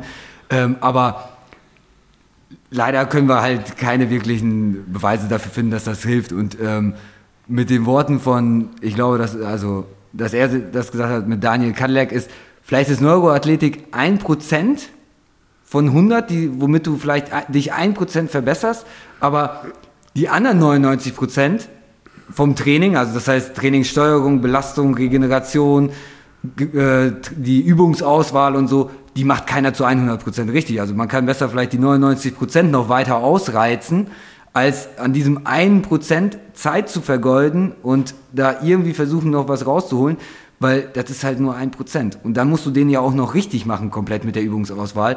Ähm, deswegen bin ich da nicht so der, ich sag mal, Fan von, weil ich habe da noch nichts Gutes von gehört. Ja, sehe ich ähnlich. Weißt du, was ich spannend finde, ist, Ja, du kannst ja, du kannst das äh, mal als Leistungssportler gerade äh, als, äh, mal so ein bisschen erzählen, ob du damit äh, irgendwie Schnittpunkte hattest. Und, und Lukas stu- studiert ja Sport. Ich habe auch eine Meinung dazu. Erstmal, mal- Das Ding ist ja, es gibt Neurowissenschaftler, die beschäftigen sich seit 20, 30, 40, 50 Jahren mit dem Gehirn und wissen oder versuchen zu ergründen, wie es funktioniert. Und dann kommt irgendein Trainer her, liest ein paar Studien und denkt das zu verstehen, verkauft es dann als Neuroathletiktraining. Und das ist halt das Problem. Und da muss Die man haben sich halt fragen. Marketing gemacht, ne? Da- da- Das und, ist so. und das wird Eddie äh, besch, besch, äh, besch, beantworten bzw. auch äh, bestätigen können. Neuroathletik bzw. Neurogeschichte ist ja nichts Neues in der Physiotherapie. Ich habe uralte Physiotherapiebücher gesehen, da ist es auch schon Thema. Wie du schon sagst, da kommt einer raus und sagt, oh, das ist aber ein cooles Ding, kann man nicht so wirklich ergründen, kann gut sein, kann schlecht sein und macht dann halt ein Marketing durch und Marketing ist halt alles und verdient dann Ja. damit sein Geld, klar. Ja. Also ich, äh, also zur Neuroathletik und äh, Shutterbrillen. So, Shutterbrillen für alle, die nicht wissen, was eine Shutterbrille ist, das müsst ihr euch so vorstellen, ihr setzt euch eine Brille auf und dann ist das so wie früher in den 80er Jahren in der Disco, dieser Blitzer. Ding, ding, ding, ding, ding, ding. Und der macht quasi dieses schwarze, ähm, die schwarze Scheibe macht er mal wieder hell und du kriegst dann im Sekundentakt immer das Bild zu sehen und dann immer wieder verschlossen. So müsst ihr euch das so vorstellen. Und man soll davon ausgehen, dass, dass die Neurotransmitter da ein bisschen durcheinander gebracht werden und du dann im Nachgang da ein bisschen schneller arbeitest. So. Und das gleiche ist ja mit dieser Neuroathletik. Also was Eddie ja gerade schon sagte, an der Batterie lutschen oder einäugig auf den Bleistift gucken und was es da nicht alles für Maßnahmen gibt. Also erstens ist es nichts Neues, nichts Neues. So. Und ähm, ich bin, da auch gar kein großer Fan von, weil, wie Eddie da schon sagte, ähm, Training. Da äh, macht keiner zu 100 Prozent. Da sind so viele Stellschrauben, die du stellen kannst. Ernährung, auch selbst bei Profis, äh, die sich von Junkfood ernähren, wo du denkst, die ernähren sich gut. Nee, das ist das. Äh, Rehab, Schlafen alleine das Thema. Und es gibt so viele verschiedene Stellschrauben, die du da stellen kannst, anstatt auf Neuroathletik. Also wenn du Weltspitze bist und da sind Nuancen, Du hast schon alles on point und da sind Nuancen noch vielleicht zum zweiten oder zum ersten oder so. Und dann ein bisschen mit Spielereien äh, daherkommen, wenn du Profisportler bist. Okay, dann hat das vielleicht seine Berechtigung. Aber für den Alltagsathleten, für den Athleten, die wir so kennen, ähm, ist das Gap viel eher in anderen Sachen zu sehen wie äh, Ernährung, Schlaf, Training etc. etc. Ja, und das Problem ist ja, das basiert ja auch die Neuroathletik auf irgendwelchen Theorien, ne? wo Ja. irgendwelche ähm, Augenbewegungen, irgendwelche Areale im äh, Gehirn aktivieren, wodurch, wo zum Beispiel, keine Ahnung, irgendwie die Motorik fürs Bein ist oder so, ähm, wodurch du dann Aber das ist ja besser- dann nur aber eine halt Korrelation und keine Kausalität. Genau, genau, genau. Und äh, da ist ja auch das Problem, dass wir selbst ja auch da einfach sehen, es gibt ja auch diese Neuroplastizität, ne? Das heißt, also wir können gar nicht genau sagen, dass ein Bereich genau nur das Ja. macht, sondern das sind ja so tausende Verknüpfungen. Das heißt, selbst wenn du mit deiner Augenbewegung irgendwas im Gehirn in einem bestimmten Areal aktivierst, wo vielleicht auch ein Teil, keine Ahnung, deiner Beinkoordination oder so äh, bearbeitet wird, aber die springt ja nicht direkt darauf an, weil da müsste das, äh, ich sag mal, das Gehirn merkt ja schon, woher der Reiz auch kommt. Ne? Das heißt, sonst, äh, da gehören so viele andere Faktoren noch dazu, dass, äh, dass das wirklich dann besser wird. Und das sind halt bisher nur Theorien und also da fehlt einfach noch, glaube ich, also wenn es irgendwo hilft, dann fehlt da einfach noch zu viel Grundlagenwissen, um das überhaupt anwenden zu können. Weil wir, glaube ich, also, und wie gesagt, da gibt es einfach viele andere Stellschrauben, glaube ich, wo man als Athlet noch äh, arbeiten kann, daran arbeiten kann, wie ja, Ernährung, Regeneration, ähm, das Training selbst.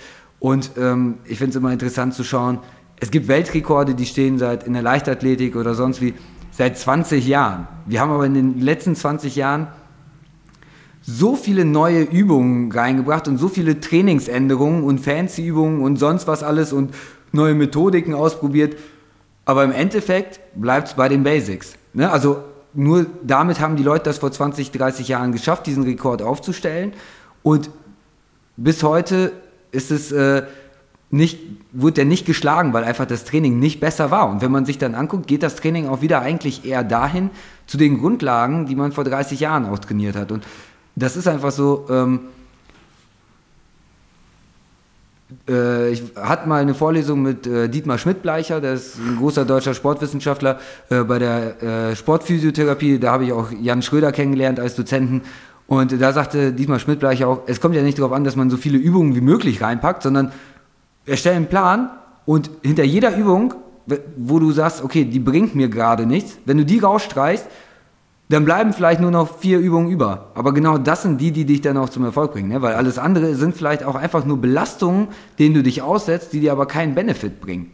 Aber du davon eine Regenerationszeit brauchst. Ne? Ja. Ne? Also das heißt, du könntest nicht wieder erneut trainieren, weil du vielleicht zehn andere Übungen gemacht hast, wovon du dich erholen musst, aber hast gar keinen Benefit vielleicht. Ja. Und dann bleibt auch gar nicht mehr so viel über und das kann ich auch nur bestätigen. Also es gibt dann, äh, beim Football hast du das dann halt, es gibt dann deine Everyday-Übung so und die solltest du dann halt auch mal machen.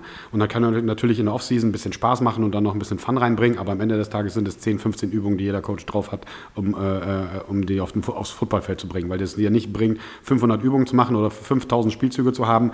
Ähm, ja. So. Und mein, genau. mein Trainingshack für, wenn du ein bisschen die linke mit der rechten Gehirnhälfte ein bisschen mehr kommunizieren lassen möchtest beim Training, Beispiel Warm-up. So, du machst Ausfallschritte, du machst Lunges, vorwärts, mach die einfach mal auch rückwärts. So, mach alle Vorwär Bewegungen, die du vorwärts machst, mach die auch einfach mal rückwärts. Und wenn du das nochmal toppen willst, mach's mal mit geschlossenen Augen. Das kostet dich nicht mehr Zeit. So, das ist zum, zum, zum Warmwerden. Und wir, wir sehen äh, bei den meisten Athleten, also ich mache es oft in den, in den Warm-ups, dass wir viele Sachen auch einfach rückwärts machen oder mit geschlossenen Augen. Wobei vielen schon das Problem besteht, die Kommunikation zwischen links, rechts, unten, oben, äh, die Gehirnhälften, wie die miteinander kommunizieren. Und das hilft dann immer schon ein bisschen. So. Aber das kostet dich nicht viel Zeit, du brauchst keine, äh, du verschwendest keine Trainingszeit etc. etc. Aber solche Dinge, die in, die in diese Schiene gehen, ähm, ich glaube, das kann, kann jeder mitmachen, das kostet nicht viel Zeit, kostet nicht viel Geld. Wie gesagt, ich glaube, so eine Shutterbrille liegt, glaube ich, bei 300, 400 Dollar. So. Und äh, das ist schon heftig. Ja, und ich glaube, man muss dann natürlich auch immer im Training, wenn man bei uns die Trainingspläne anschaut, oder was wir sonst so mit Vereinen oder so machen, ist auch nicht jede Übung genau ähm, wirklich hilfreich, also dass die wirklich den Sportler in seiner Sportart nach vorne bringt. Aber manche Übungen machen wir auch einfach mal, um die Motivation zu steigern. Ne? Einfach mal denen vielleicht eine schwere Übung zu zeigen, wo die dran zu knabbern haben.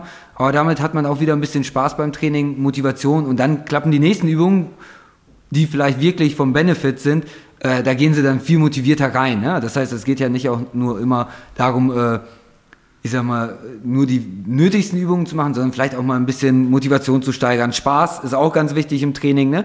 Und äh, wenn man, wenn das vielleicht erstmal bei jemandem vielleicht steht, der gar keinen Sport mag, aber eigentlich Übungen machen muss, ähm, dann gebe ich dem vielleicht erstmal irgendwelche Übungen mit, äh, die er machen soll, wo er einfach Spaß dran hat, ne? Und dann wird das irgendwann auch, kann man dann auch mhm. mal andere Übungen einfließen lassen. Ähm, aber ich finde, da muss man sich halt schon immer ganz gut Gedanken machen, was, für ein, was will ich mit der Übung erreichen. Ne? Ist es Spaßfaktor, Motivation zu erhöhen? Ähm, oder ja, ist es wirklich eine Übung, womit ich jemanden verbessern will? Ne? Um das mal kurz zusammenzufassen und an die Leute, die immer denken, es gäbe dieses eine magische Rezept, es gibt einen netten Spruch, Trends sind nicht die Lösung. Ja, sehr gut auf den Punkt gebracht. Und nochmal, wie, wie Eddie sagt, viele Sachen kommen dann halt äh, äh, wieder zu den Basics zurück. Ne? Wir ja. hatten ja äh, einen Kettlebell-Hype so. Und äh, wenn man sich das einfach mal anguckt, wo die herkommt und dass da schon äh, äh, alte russische Opas mit trainiert haben und das Basic äh, Standard für die war und hier war es dann auf einmal voll der Hype und alle, ja, Kettlebell ist voll, voll sexy und voll cool und so. Und dann denkst du, dann zeigst du das mal so einem alten Opa und sagst, ja, hallo, das war Standard in, äh, in Russland in der Schule vor 50 Jahren, so, weißt du, so. Und denkst, ja, ja, genau, so ist das.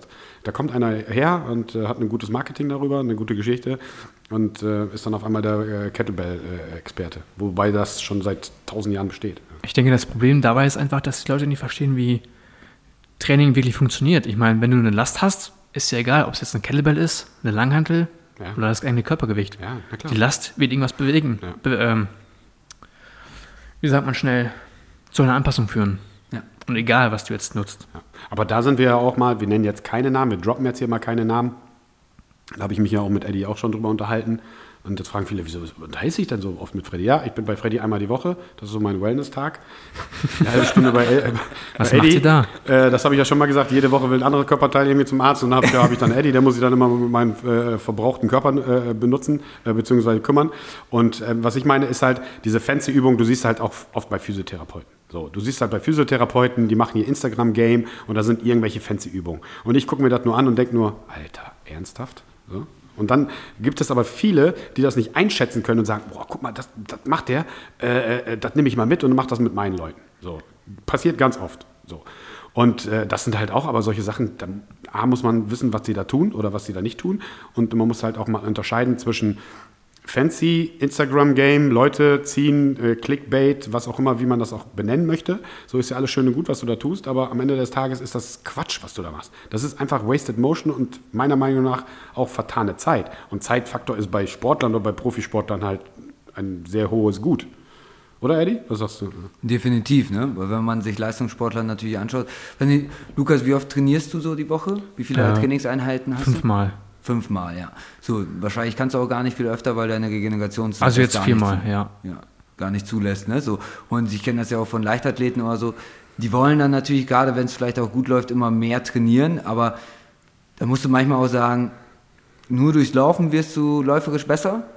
Man kann ergänzen natürlich, klar, das Krafttraining dazu nehmen und so, aber ähm, also ich habe einen ganz guten Läufer oder mehrere gute Läufer bei mir und da muss man einfach manchmal sagen, ey, mach mal ein bisschen weniger und konzentriere dich vielleicht mehr aufs Laufen ähm, und verausgab dich nicht mit viermal, fünfmal im Kraftraum zum Beispiel. Ne? Das ist zwar sehr wichtig auch für einen Leichtathleten, gerade für Kurzstreckensprinter ne? oder Mittelstreckenläufer sind, ist Kraft ganz wichtig, aber da musst du halt auch Krafttraining machen und ähm, dosiert einsetzen und nicht äh, jeden Tag im Kraftraum irgendwelche Fancy-Übungen machen, die dich einfach nicht nach vorne bringen, aber dir deine Regeneration rauben. Ne? Da Genau. kannst du vielleicht besser sagen, da setzt dich nach dem Lauftraining ganz normal, legst dich ins Bett und pennst und erholst dich, als dass du ähm, vielleicht irgendwie zehn fancy Übungen machst und dann ähm, davon am nächsten Tag nicht bei 100% wieder laufen kannst. Genau. Ne? Aber So, da- und aber- dann ist ja. der Benefit weg. Ne? Aber Weil da wäre wahrscheinlich unser Ansatz eher, okay, junger Mann, jetzt machst du mal Kniebeugen, drei, vier Sätze Kniebeugen, Maximalgewicht, hau mal drauf und nicht, äh, wir machen, be, be, be, bespielen dich eine Stunde lang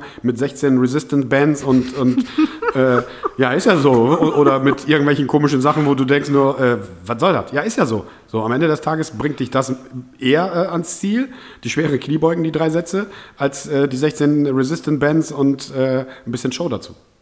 Ja, definitiv. Und das ist auch ganz wichtig zu sehen. Es gibt halt diese fancy Physiotherapeuten, die ich nenne. Und dann gibt es halt da draußen halt auch äh, in dem Game, aber wir werden auch in die Richtung keine Namen droppen, äh, die sich dem angenommen haben und die Leute ans Bein, ans Bein pinkeln und sagen, ey, was macht ihr da? Das ist nicht so. Ähm, und wenn wir gerade bei, bei, bei Insta sind und so, das ist ja auch so eine, so eine Kultur, hat sich da irgendwie rausgestellt bei den Physiotherapeuten. Äh, jetzt mal auch ein bisschen Kritik an die.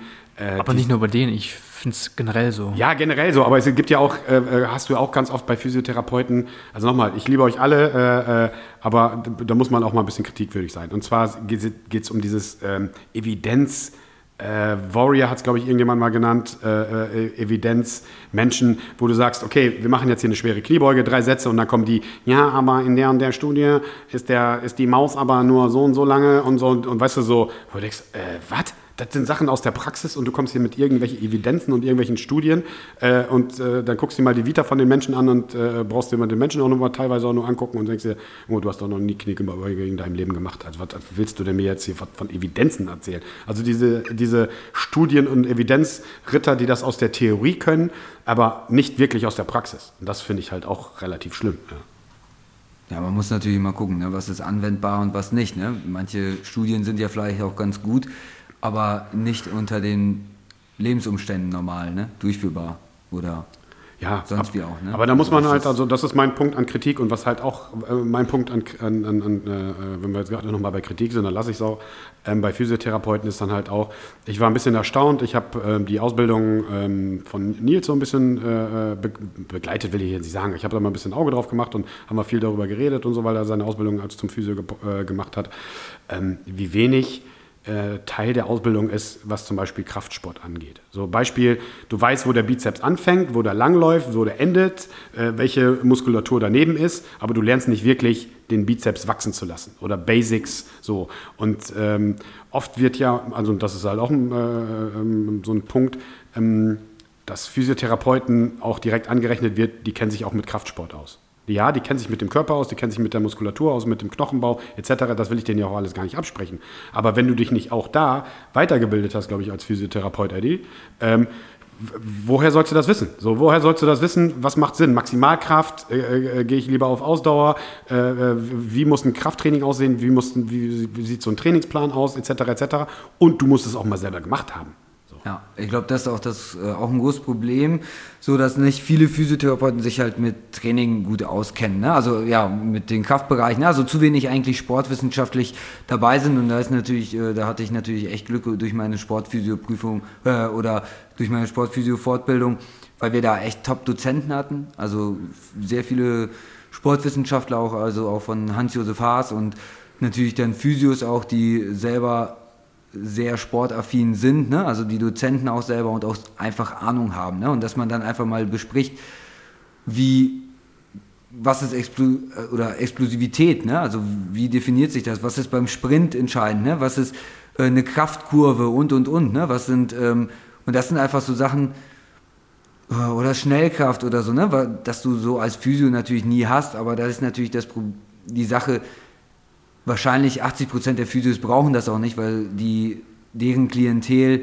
Ähm, die brauchen nicht wissen, was Maximalkraft ist. Ja, genau, weil du ja. sowieso dann mit denen nicht äh, maximalkrafttechnisch arbeiten könntest, ne? Wobei das enorm wichtig wäre. Also wenn man sich manchmal die Stories von Jan Schröder anguckt, ja, der lässt dann da, ich sag mal, alte Omas äh, deadliften, ne? Und ja. das sieht auch gar nicht mal so wenig aus. Ja, aber das ist enorm wichtig für die. Ne? Aber die aber, meisten aber, aber genau, betüddeln dann. Aber nur, genau ne? das ist doch genau das ist doch funktionelles Training. Ja. So auch eine alte Definitiv. Dame muss mal eine Kiste Bier, äh, Kiste Bier, sorry, Kiste Wasser irgendwie. Kiste Bier ganz auch. Oder Kiste Bier von mir aus auch in, in, den dritten Stock schleppen. Und das ist doch genau so. Und wenn du eine, eine, eine ältere Dame mit, mit adäquatem Gewicht einen Deadlift machen lässt, lässt so, was spricht dagegen? Gar nichts spricht dagegen. Knochenaufbau wird gestärkt, ne? Also das Knochenwachstum äh, oder die Knochendichte nimmt zu, Muskel so, geht, Muskulatur wird aufgebaut, also das ist für eine Oma äh, ideal. Ne? Und so, das ist aber, auch, ich ähm, glaube auch, äh, äh das ist auch so ein kleines Problem bei Senioren, fällt mir das immer wieder auf und bei Kindern halt auch. Wenn du anfängst mit Kindern, mit, keine Ahnung, wir bei uns fangen ja die, die Kleinsten schon an mit Langhanteln zu arbeiten, also mit Kinderlanghanteln, da geht es ja auch nur um Technik statt Maximalgewicht, aber wenn du so einen 16-jährigen Jungen hast, dann kannst du mit dem äh, Gewichte äh, äh, in die Hand nehmen und ballern. Dafür gibt es auch äh, äh diverse Studien. Aber hier ist es dann, nein, die Wachstumsfuge und bla bla bla. Und ältere Menschen werden öfter dann halt in diese, in diese Watte gepackt, worum es eigentlich gar nicht geht, sondern wir wollen die ja stärker machen. Um am Leben teilzunehmen, um äh, äh, ähm, schmerzfrei durchs Leben zu ja. gehen und um die Kiste Wasser oder Bier halt auch mal selber hochheben zu können. Kleines hm, Beispiel. Ganz witzig eigentlich. Als ich mit Kraftsport angefangen habe, hat mein Opa immer zu mir gesagt, hör auf, Junge, du wirst Invalide. Also. ja, sieht mal, guck dich mal an, ey. Ja, ja, also sie sieht schon ganz schön klapperig aus. Der, ja, ja, also du fällst mir gleich auch auseinander, ey. Was, äh, wenn wir da mal so kurz sind, was sind aktuell deine Werte? Also beim Bankdrücken, Kreuzheben, Kniebeuge, was ist so dein... Äh, gebeugt ähm, habe ich, war das, letzten Montag oder vorletzten Montag 2,30 für einen Dreier. Ja. Das ist so Bestleistung gewesen. Bankdrücken habe ich gemacht 150 für einen Vierer. Und der mag kein Bankdrücken. Und Kreuzheben, boah, da bin ich meist immer so 50 Kilo über meiner Kniebeuge, also kannst du hochrechnen. So 270 dann. Ja, so 280 für einen Dreier. 230 hast du, okay, dann. Für einen Dreier würde ich schon schaffen, denke ja. ich, ja. Aber nie so getestet. Ja, piece of cake. Also du so bist viel jetzt zu, nicht so, dass du auseinanderfällst, ne? Nee. So, so, so viel, so viel zu in, zur, äh, zur äh, Individualität.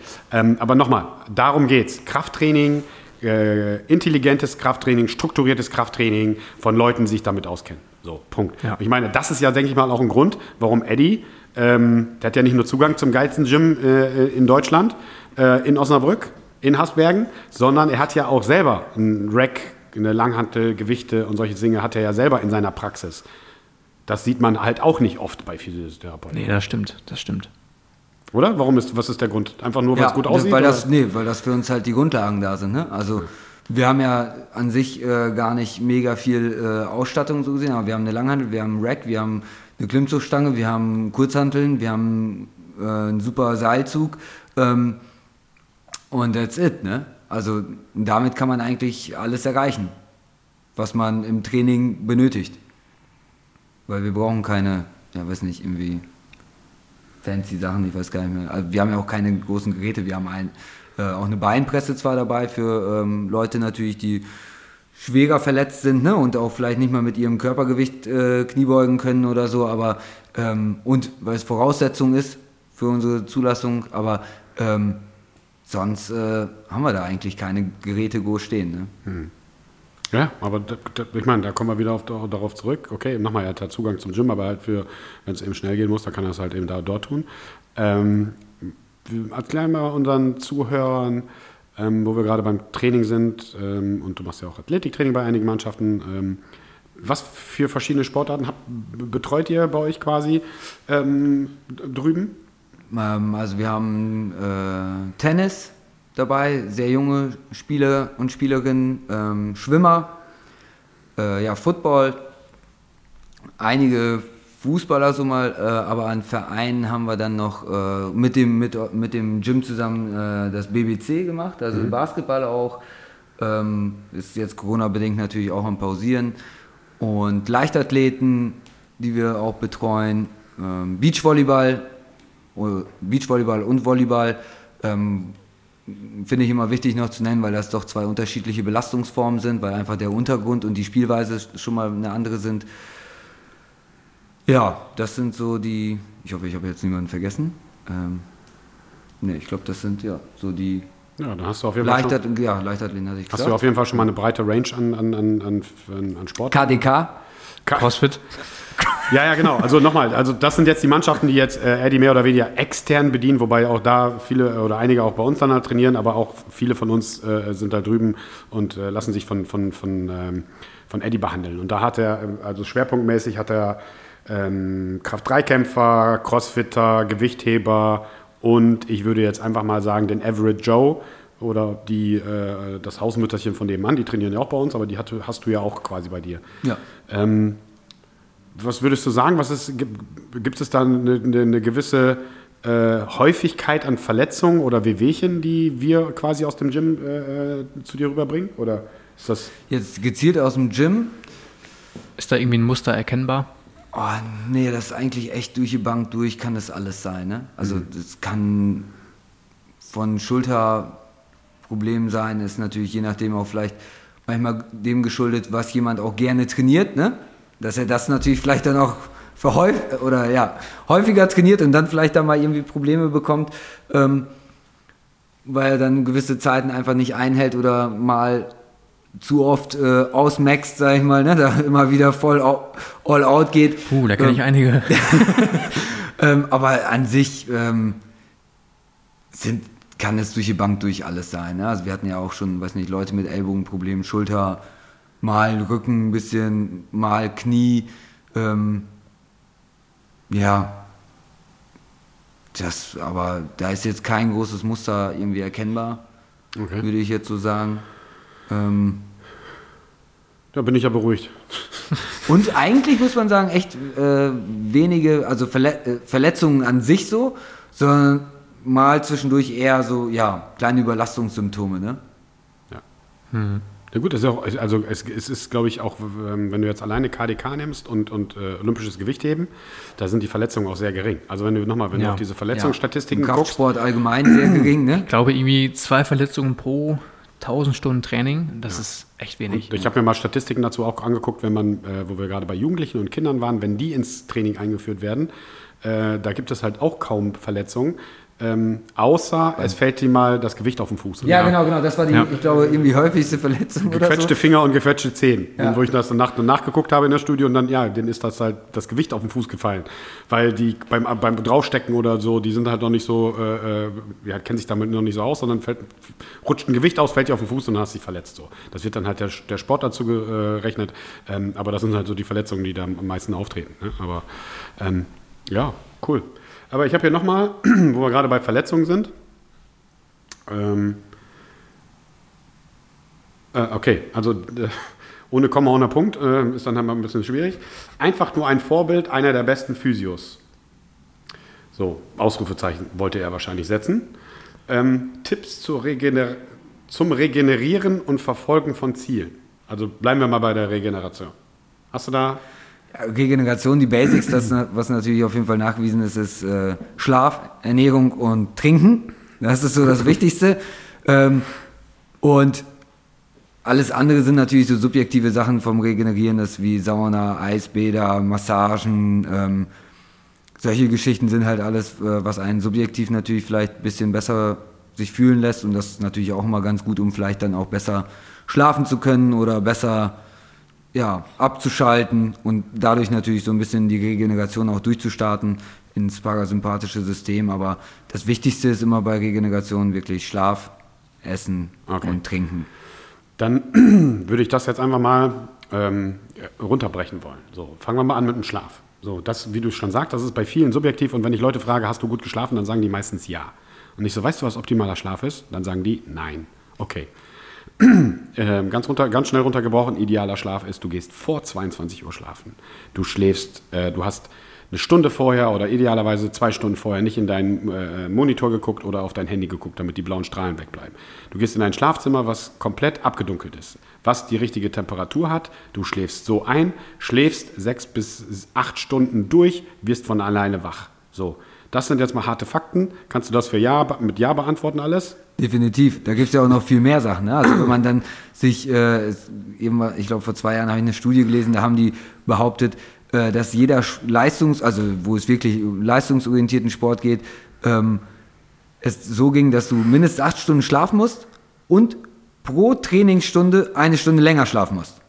So, das heißt, wenn du jetzt mal sagst, äh, ein Leistungssportler, der, weiß nicht, am Tag drei Stunden trainiert zum Beispiel, ne? also mit Vorbereitung, also vielleicht im Kraftraum ein paar Aktivierungsübungen macht oder so, dann zwei Stunden Trainingseinheit draußen, nehmen wir jetzt mal einen Leichtathleten, der dann vielleicht auch mal nur eine Stunde draußen ist ähm, und, und, und, da muss der halt irgendwie zehn Stunden schlafen, ne? Minimum. pass das ist halt fast nicht umsetzbar, ne? Also das ist ja nicht unrealistisch. So, es, genau. gibt, es gibt ja noch Leute, die, müssen, schwierig, die ne? müssen ja noch mal zur Arbeit und die müssen halt auch noch mal ein bisschen äh, Uni vielleicht oder oder oder. Oder essen. Länger als sechs Stunden kann ich eh nicht liegen, So, aber, aber das sind jetzt mal so harte Fakten, was Schlaf angeht. So, Ernährung.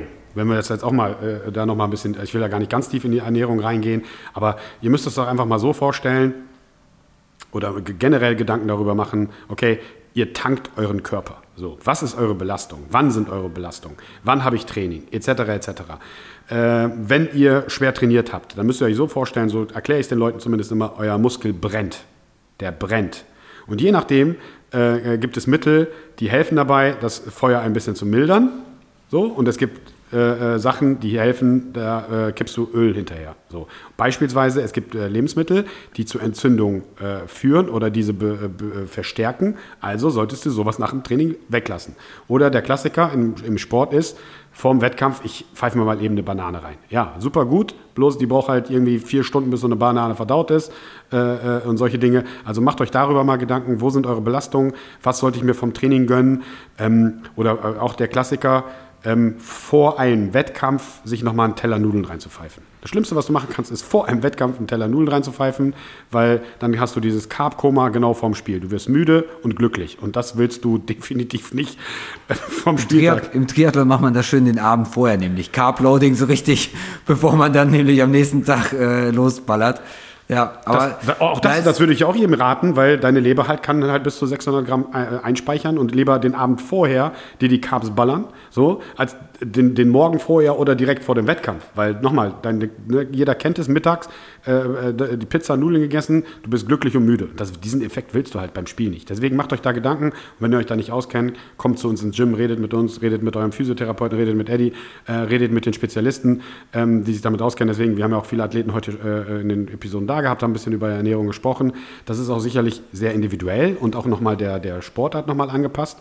Ist ein Unterschied, wie wenn du einen Ironman machst, wie bei Kim, und weißt, du bist äh, 14 Stunden unterwegs. Ähm, ja, Kim, Kim braucht nur so neun, glaube ich. Sogar drunter. Ja, keine Ahnung, was ist so. 14 Stunden brauche ich. Ja, okay, du hast dann zwischen 9 und 14 Stunden beim dran. Triathleten oder du hast dann Ganz halt knapp. wie beim äh, Crossfit und hast ein Workout, das 20 Minuten geht. Ist ein ganz anderes Business. So. Dementsprechend ist die Belastung anders, dementsprechend äh, musst du auch deinen deinen Körper anderes tanken. Und darüber müssen, machen sich viele Leute gar nicht die Gedanken darüber. So, auch was, was, was Fastfood und sowas angeht. Natürlich kannst du dir mal einen Burger gönnen. So. Aber äh, wenn du schwer trainiert hast und, äh, und viele Dinge und äh, nochmal, dein Körper steht quasi in Flammen, ähm, kippst du einfach nur Öl hinterher, sondern da solltest du dich einfach mal gesund ernähren und ähm, Dinge deinem Körper zuführen, die ihm gut tun und nicht äh, die Situation verschlimmern. Oder, Lukas? Ja. Ja. Also man, man sieht, bei Lukas gibt es sicherlich auch nochmal, was Ernährung angeht, äh, äh, Optimierungsgeschichten. Äh, ich meine, da hatten wir auch hier, als wir das Thema mit Sarah hatten, Kochen mit Pappe, äh, hatten wir ja auch das Thema mit dem äh, Klassiker zum Frühstück. Ähm, was? Haferflocken. Äh, Haferflocken, genau. So. ja. Da fangen wir mit Carbs äh, direkt an, äh, äh, Carbs und äh, Süßkram zum Morgen. Äh, auch da gibt es halt Optimierungsbedarf. Nochmal, aber es funktioniert bei ihm und wenn das bei dir funktioniert, ist gut. Wenn es nicht funktioniert, mach dir Gedanken darüber, was dein Körper braucht. Ne? Ja. So, Lukas, Frage? ich nehme mal an, du hast bestimmt auch mit schönen Frauen zu tun, die du behandeln musst.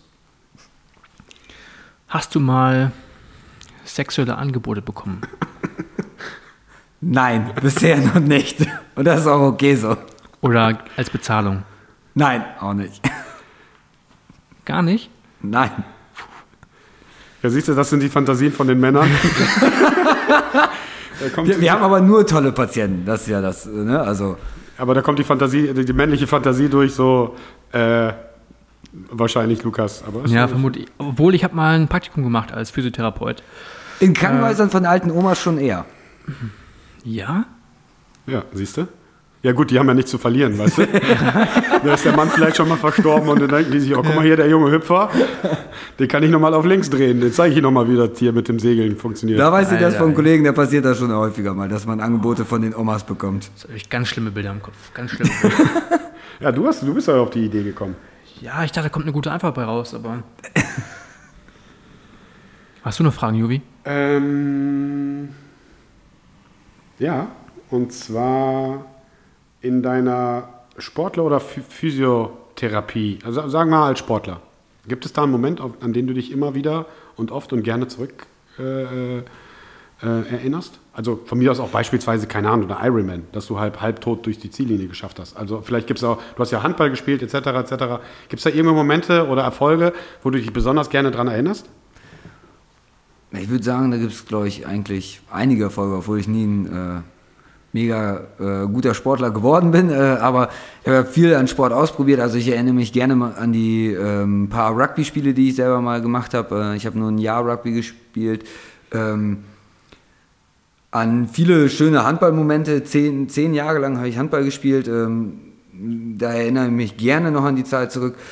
Triathlon, definitiv klar, der Ironman, auch wenn ich äh, damit selber natürlich ein bisschen unzufrieden bin, weil man so unvorbereitet da reinsteigt, das würde ich natürlich auch nie meinen Patienten empfehlen und sagen, nee, brich, ne?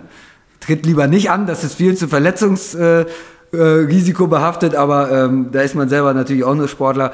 Äh, das war natürlich äh, ein super äh, Gefühl und auch äh, der Ironman 70.3 auf Rügen oder allgemein der erste oder die ersten Triathlon Veranstaltungen, wo ich teilgenommen habe, also auch so kleinere Kurz, also Sprintdistanz, olympische Distanz.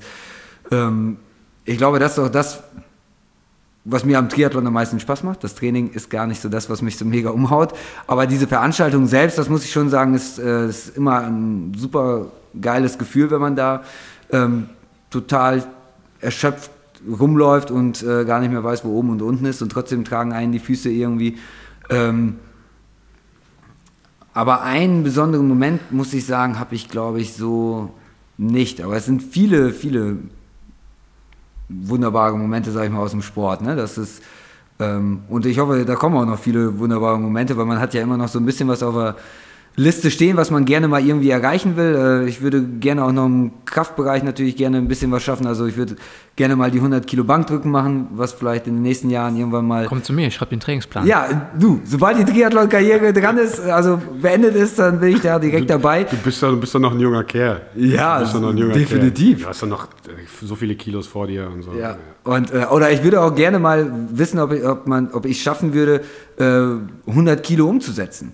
So, das ist auch etwas, wo ich so ein Clean mit 100 Kilo, Wie, wie viel wiegst du jetzt Körpergewicht? äh, ich bin jetzt bei 71. Okay. Ähm, ich habe schon mal einen Clean mit 75 geschafft, das weiß ich, aber das ist auch schon Jahre her, wo ich auch noch wirklich im, mehr im Kraftbereich natürlich trainiert habe und nicht so viel im Ausdauerbereich oder jetzt ja gar nicht so groß am Trainieren bin.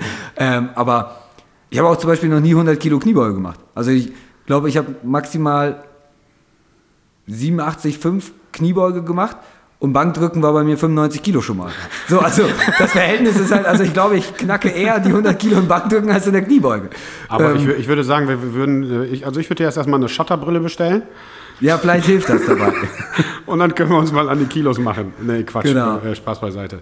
Ähm, Ja, aber da sind, glaube ich, da stehen immer, ich glaube aber, das ist halt auch so ein bisschen äh, der Reiz immer am Sport, dass man sich neue Ziele setzt, irgendwas gerne schaffen würde und da ich halt nie in einer Sportart, ich sag mal, ähm, überragend war, also ich glaube, ich konnte vieles ganz okay, ähm, aber nichts äh, überragend, deswegen versuche ich mich auch im breiten Bereich irgendwie auch gerne mal was zu schaffen, ne? also ob es im Kraftbereich mal ist, ähm, oder im Ausdauerbereich würde gerne auch nochmal ein, ein zweites Mal einen Marathon laufen ähm, und und und. Ich würde auch gerne nochmal, glaube ich, Mannschaftssport betreiben, wenn es die Zeit irgendwann zulässt. Und ähm, weil das ist schon etwas, was mich sehr geprägt hat mit der Mannschaft und und und.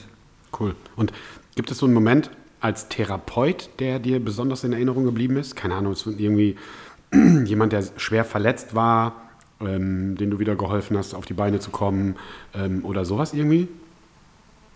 Wenn du mal so zurückdenkst, dass du dann mal sagst, ja, an den Patienten kann ich mich erinnern und da habe ich mich besonders gefreut, weil, Beispiel, keine Ahnung, es war eigentlich aussichtslos, ähm, ähm, hat lange gekämpft, hat lange gedauert, die Behandlung hat lange gedauert oder, oder irgendwie sowas in der Art? Einen bestimmten, also eine bestimmte Situation würde ich jetzt gar nicht mal so sagen. Ich glaube, da kommen mal einem auch echt viele ähm, Situationen rein, wo man irgendwie doch froh war, dass der Patient es irgendwie wieder geschafft hat, auf die Beine zu kommen und auch äh, mit vielleicht der, ja, als Hilfe oder weil man ihn angeleitet hat oder vielleicht war es auch einfach dann nur Motivation, weil ähm, man muss natürlich dazu sagen, wir haben viele Patienten, die kommen, wo der Leidensdruck, also gar nicht vielleicht die Beschwerden, aber der Leidensdruck sehr hoch ist. Ne? Das heißt zum Beispiel Läufer, also da kann ich mich auf jeden Fall in den letzten Jahren vor allen Dingen dran erinnern, die gerade echt eine gute Saison hinlegen oder eine Top-Vorbereitung hingelegt haben und dann auf einmal drei Monate nicht laufen können wegen, also nicht äh, kein Lauftraining durchziehen können aufgrund irgendeiner dummen Verletzung ähm, und die aber eigentlich eine, also auch psychisch sehr viel Druck dahinter haben und das ist natürlich etwas, was einen als Therapeut auch sehr mitnimmt. Ne? Also sei es im Sportlichen, also dass es irgendwie ein Wettkampf vor der Tür steht oder sonstiges, ähm, Aber das ist sind auch- natürlich immer sehr hoch. Also das muss ich sagen. Und das nimmt das auch sicherlich so Themen, die du auch mit nach Hause nimmst, wo du auch abends drüber denkst und okay, okay, was können wir da Definitiv, machen, was ja. können wir Also verbessern. das ist schon etwas, wo ich sagen würde, das äh, nimmt mich schon, schon auch nach der Arbeit noch mit. Ne? Mhm. Was natürlich ein Wahnsinnsmoment war, äh, für mich als Therapeut, wo ich jetzt, äh, wo es einfach nur äh, darum ging, mal dabei zu sein, war natürlich, äh, weil es mich persönlich auch so ein bisschen äh, mein Interesse auch äh, in dem Bereich liegt, war natürlich mit Kim und Patrick auf Hawaii zu sein beim Ironman. Das war natürlich Wahnsinn. Das war eine Zeit, also ich als Sportler würde es da sowieso nicht hinschaffen. Und ähm, aber da einfach mal die Stimmung mitzunehmen, das war Wahnsinn. Und ähm, danach kommen natürlich viele weitere noch schöne Momente als Physio. Also sei es, ähm, ich habe ja auch mal in einem Fußballverein Vollzeit gearbeitet.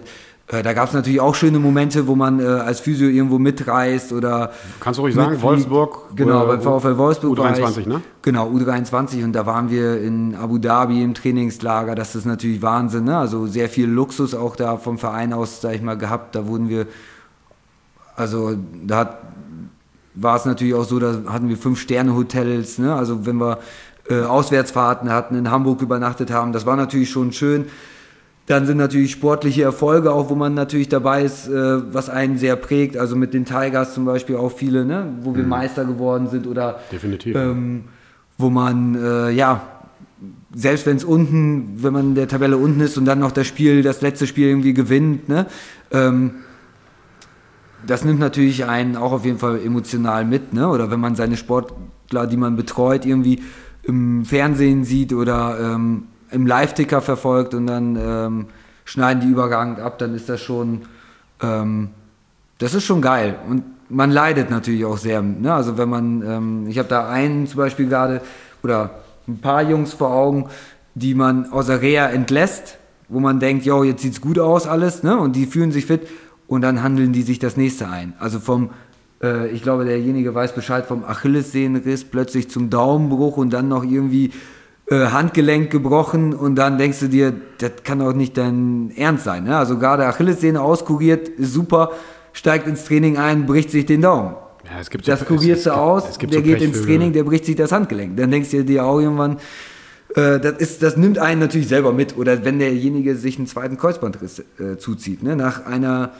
scheinbar dann ja nicht erfolgreichen Reha, aber nach ein paar Spielen, wo alles super läuft und dann in einer Jubelsituation nach dem Spiel ähm, umknickt und äh, sich das erneut reißt, wo du Ja. dir denkst, das hat das ganze Spiel gehalten. Ja. Das ganze Spiel. Warum musst du das jetzt in der Jubelsituation? Also das nimmt schon einen Das persönlich macht, das, sehr das, mit, ne? das macht einen fertig. Und nicht nur als Coach, ich weiß, wovon du redest, so, oder von wem du redest. Und äh, super Talent, äh, Kreuzband gerissen, ist wiedergekommen, hat gearbeitet, wiedergekommen und ist einfach äh, im Jubel nach oben gesprungen, ist falsch aufgekommen, hat sich das Kreuzband auch nochmal weggefext. So, solche kleinen Dinge. So. ganze Spiel, ne? Im, im Und ganz Kontakt, ne? Alles so im Football, dem sind da Leute reingefallen, alles, ne? Nix passiert und dann im Jubel springt er hoch, landet und, äh, das, und das muss man sagen, das nimmt einen persönlich natürlich schon ähm, mental auch echt mit, ne? Weil man da steht und denkt sich so, boah, muss das sein? muss auch immer sagen, Physio sein äh, macht auch nicht immer Spaß. Wenn ich äh, an gewisse Saisons beim Football zurückdenke, wo ich gefühlt alle oder jedes Spiel zwei, drei Leute vom Feld holen durfte und auch ne- unschöne Diagnosen stellen musste, ähm, dann hast du irgendwann auch den Kaffee auf, ne? Weil du bist halt dann immer so der Ja. Typ, der die schlechte Nachricht überbringt, ne? sei es ein Kreuzbandriss, sei es ein Innenbandriss oder irgendwann willst du das auch gar nicht mehr sagen, dann denkst du dir, ah nee, ja, wir gucken mal, mach mal MRT und ah, hast du gar keine Lust mehr, das überhaupt äh, zu äußern. Ne? Das, ist dann, das macht dann natürlich auch nicht so viel Spaß. Ja. Ähm, Aber- aber es gibt halt positive und äh, negative Erfahrungen. Aber wo, wo wir gerade beim, beim, beim Football sind, fällt mir gerade eine lustige Geschichte ein. Und wir hatten ja gerade das Thema äh, von komischen Angeboten. Ähm, wir hatten mal einen Quarterback, Brian, ähm, und der hatte sich an der Schulter verletzt. Ganz leicht, aber der musste halt behandelt werden. Da kannten wir Eddie noch nicht, da war Eddie noch nicht am Start. Habe ich mir einen Physiotherapie-Laden gesucht in Osnabrück und habe ihn dann dahin gebracht. So. Und die Behandlung ging, glaube ich, ich weiß gar nicht, zwölfmal, zweimal sechs hat er, glaube ich, bekommen oder so. Und alles gut. Also Behandlung, ich habe ihn hingebracht tatsächlich. Äh, damals habe ich noch im Außendienst gearbeitet und hatte ein bisschen mehr Zeiteinteilung und habe ihn dann danach wieder abgeholt. So. Und Jahre später, wirklich Jahre später, ich glaube, der war 2004, hat er bei uns gezockt. Und dann irgendwie ein paar Jahre später hat sich mit, mit Frau und Kind und so haben die uns äh, besucht und wir saßen beim Frühstückstisch und irgendwie kamen wir auf diese Physiotherapie zu sprechen. Und dann sagte er so zu mir, ja, bei euch in Deutschland ist die Physiotherapie auch ganz komisch. Und ich so, äh, wie ganz komisch, du warst doch super, die, die haben dich doch super behandelt, die Schulter ist doch wieder top gewesen, du hast die Saison zu Ende gespielt, ist doch alles cool. Ja, aber er hat nie verstanden, warum er sich immer ausziehen musste. Und ich so, äh, was? Ja, der hatte halt eine weibliche äh, Physiotherapeutin und die hat immer von ihm verlangt, also der war an der Schulter verletzt, so, der musste sich splitterfasernackt ausziehen und da auf den Tisch legen. Ach so läuft das also. Und ich musste in dem Moment so lachen und das ist mir so im Kopf gekommen und ich so, äh, du warst doch an der Schulter verletzt, warum hast du mir das denn nie erzählt? Ja, ich dachte, das ist so Standard in Deutschland. So, ich muss, bin da reingekommen und dann hier einmal ausziehen und dann, ich so, ja gut, damals warst du halt noch äh, jung und gut gebaut und warst noch gut im Training und so und jedes, äh, keine Ahnung, zweimal am Tag McFit und keine Ahnung was. Vielleicht hat es auch daran gelegen, aber mit der Schulter hatte das definitiv gar nichts zu tun. Und seine Frau guckte ihn nur schräg von der Seite an und so, was ist denn hier abgegangen, als ihr in Deutschland wart? Ich so, ich war da nicht für verantwortlich, aber die Geschichte war halt, ist immer noch, Warst du sicher, dass das ein Physioladen war? ja, ja, definitiv. Also das war nichts mit Happy End und so, das waren richtige Physiotherapeuten, aber jetzt mal nur mal, äh, nochmal zu diesen komischen Angeboten und mal eine lustige Alter. Story. Ist immer noch ein Running Gag. Äh, wir schreiben uns immer noch öfter mal und, äh, und, und äh, WhatsAppen und dann äh, frage ich ihn halt auch immer, und, und warst du denn zuletzt bei der Physiotherapie? Und dann weiß er halt immer ganz genau, was Sache ist. ähm, ja, wir kommen, glaube ich, so langsam dem Ende zu. Wir sind jetzt wieder bei einer Stunde äh, 23 irgendwas. Ähm, was Stabil. halt ähm, äh, immer wieder ein Thema ist ähm, im Krafttraining, in der Physiotherapie äh, oder generell bei Sportlern äh, und ein sehr umfassendes, und da könnte man sicherlich eine Sondersendung von machen, aber ganz kurz mal in ein paar Sätzen äh, vielleicht mal auf den Punkt gebracht, Eddie, ähm, das Thema Stretching. So. Sinnvoll? Ja, so werden jetzt viele sagen.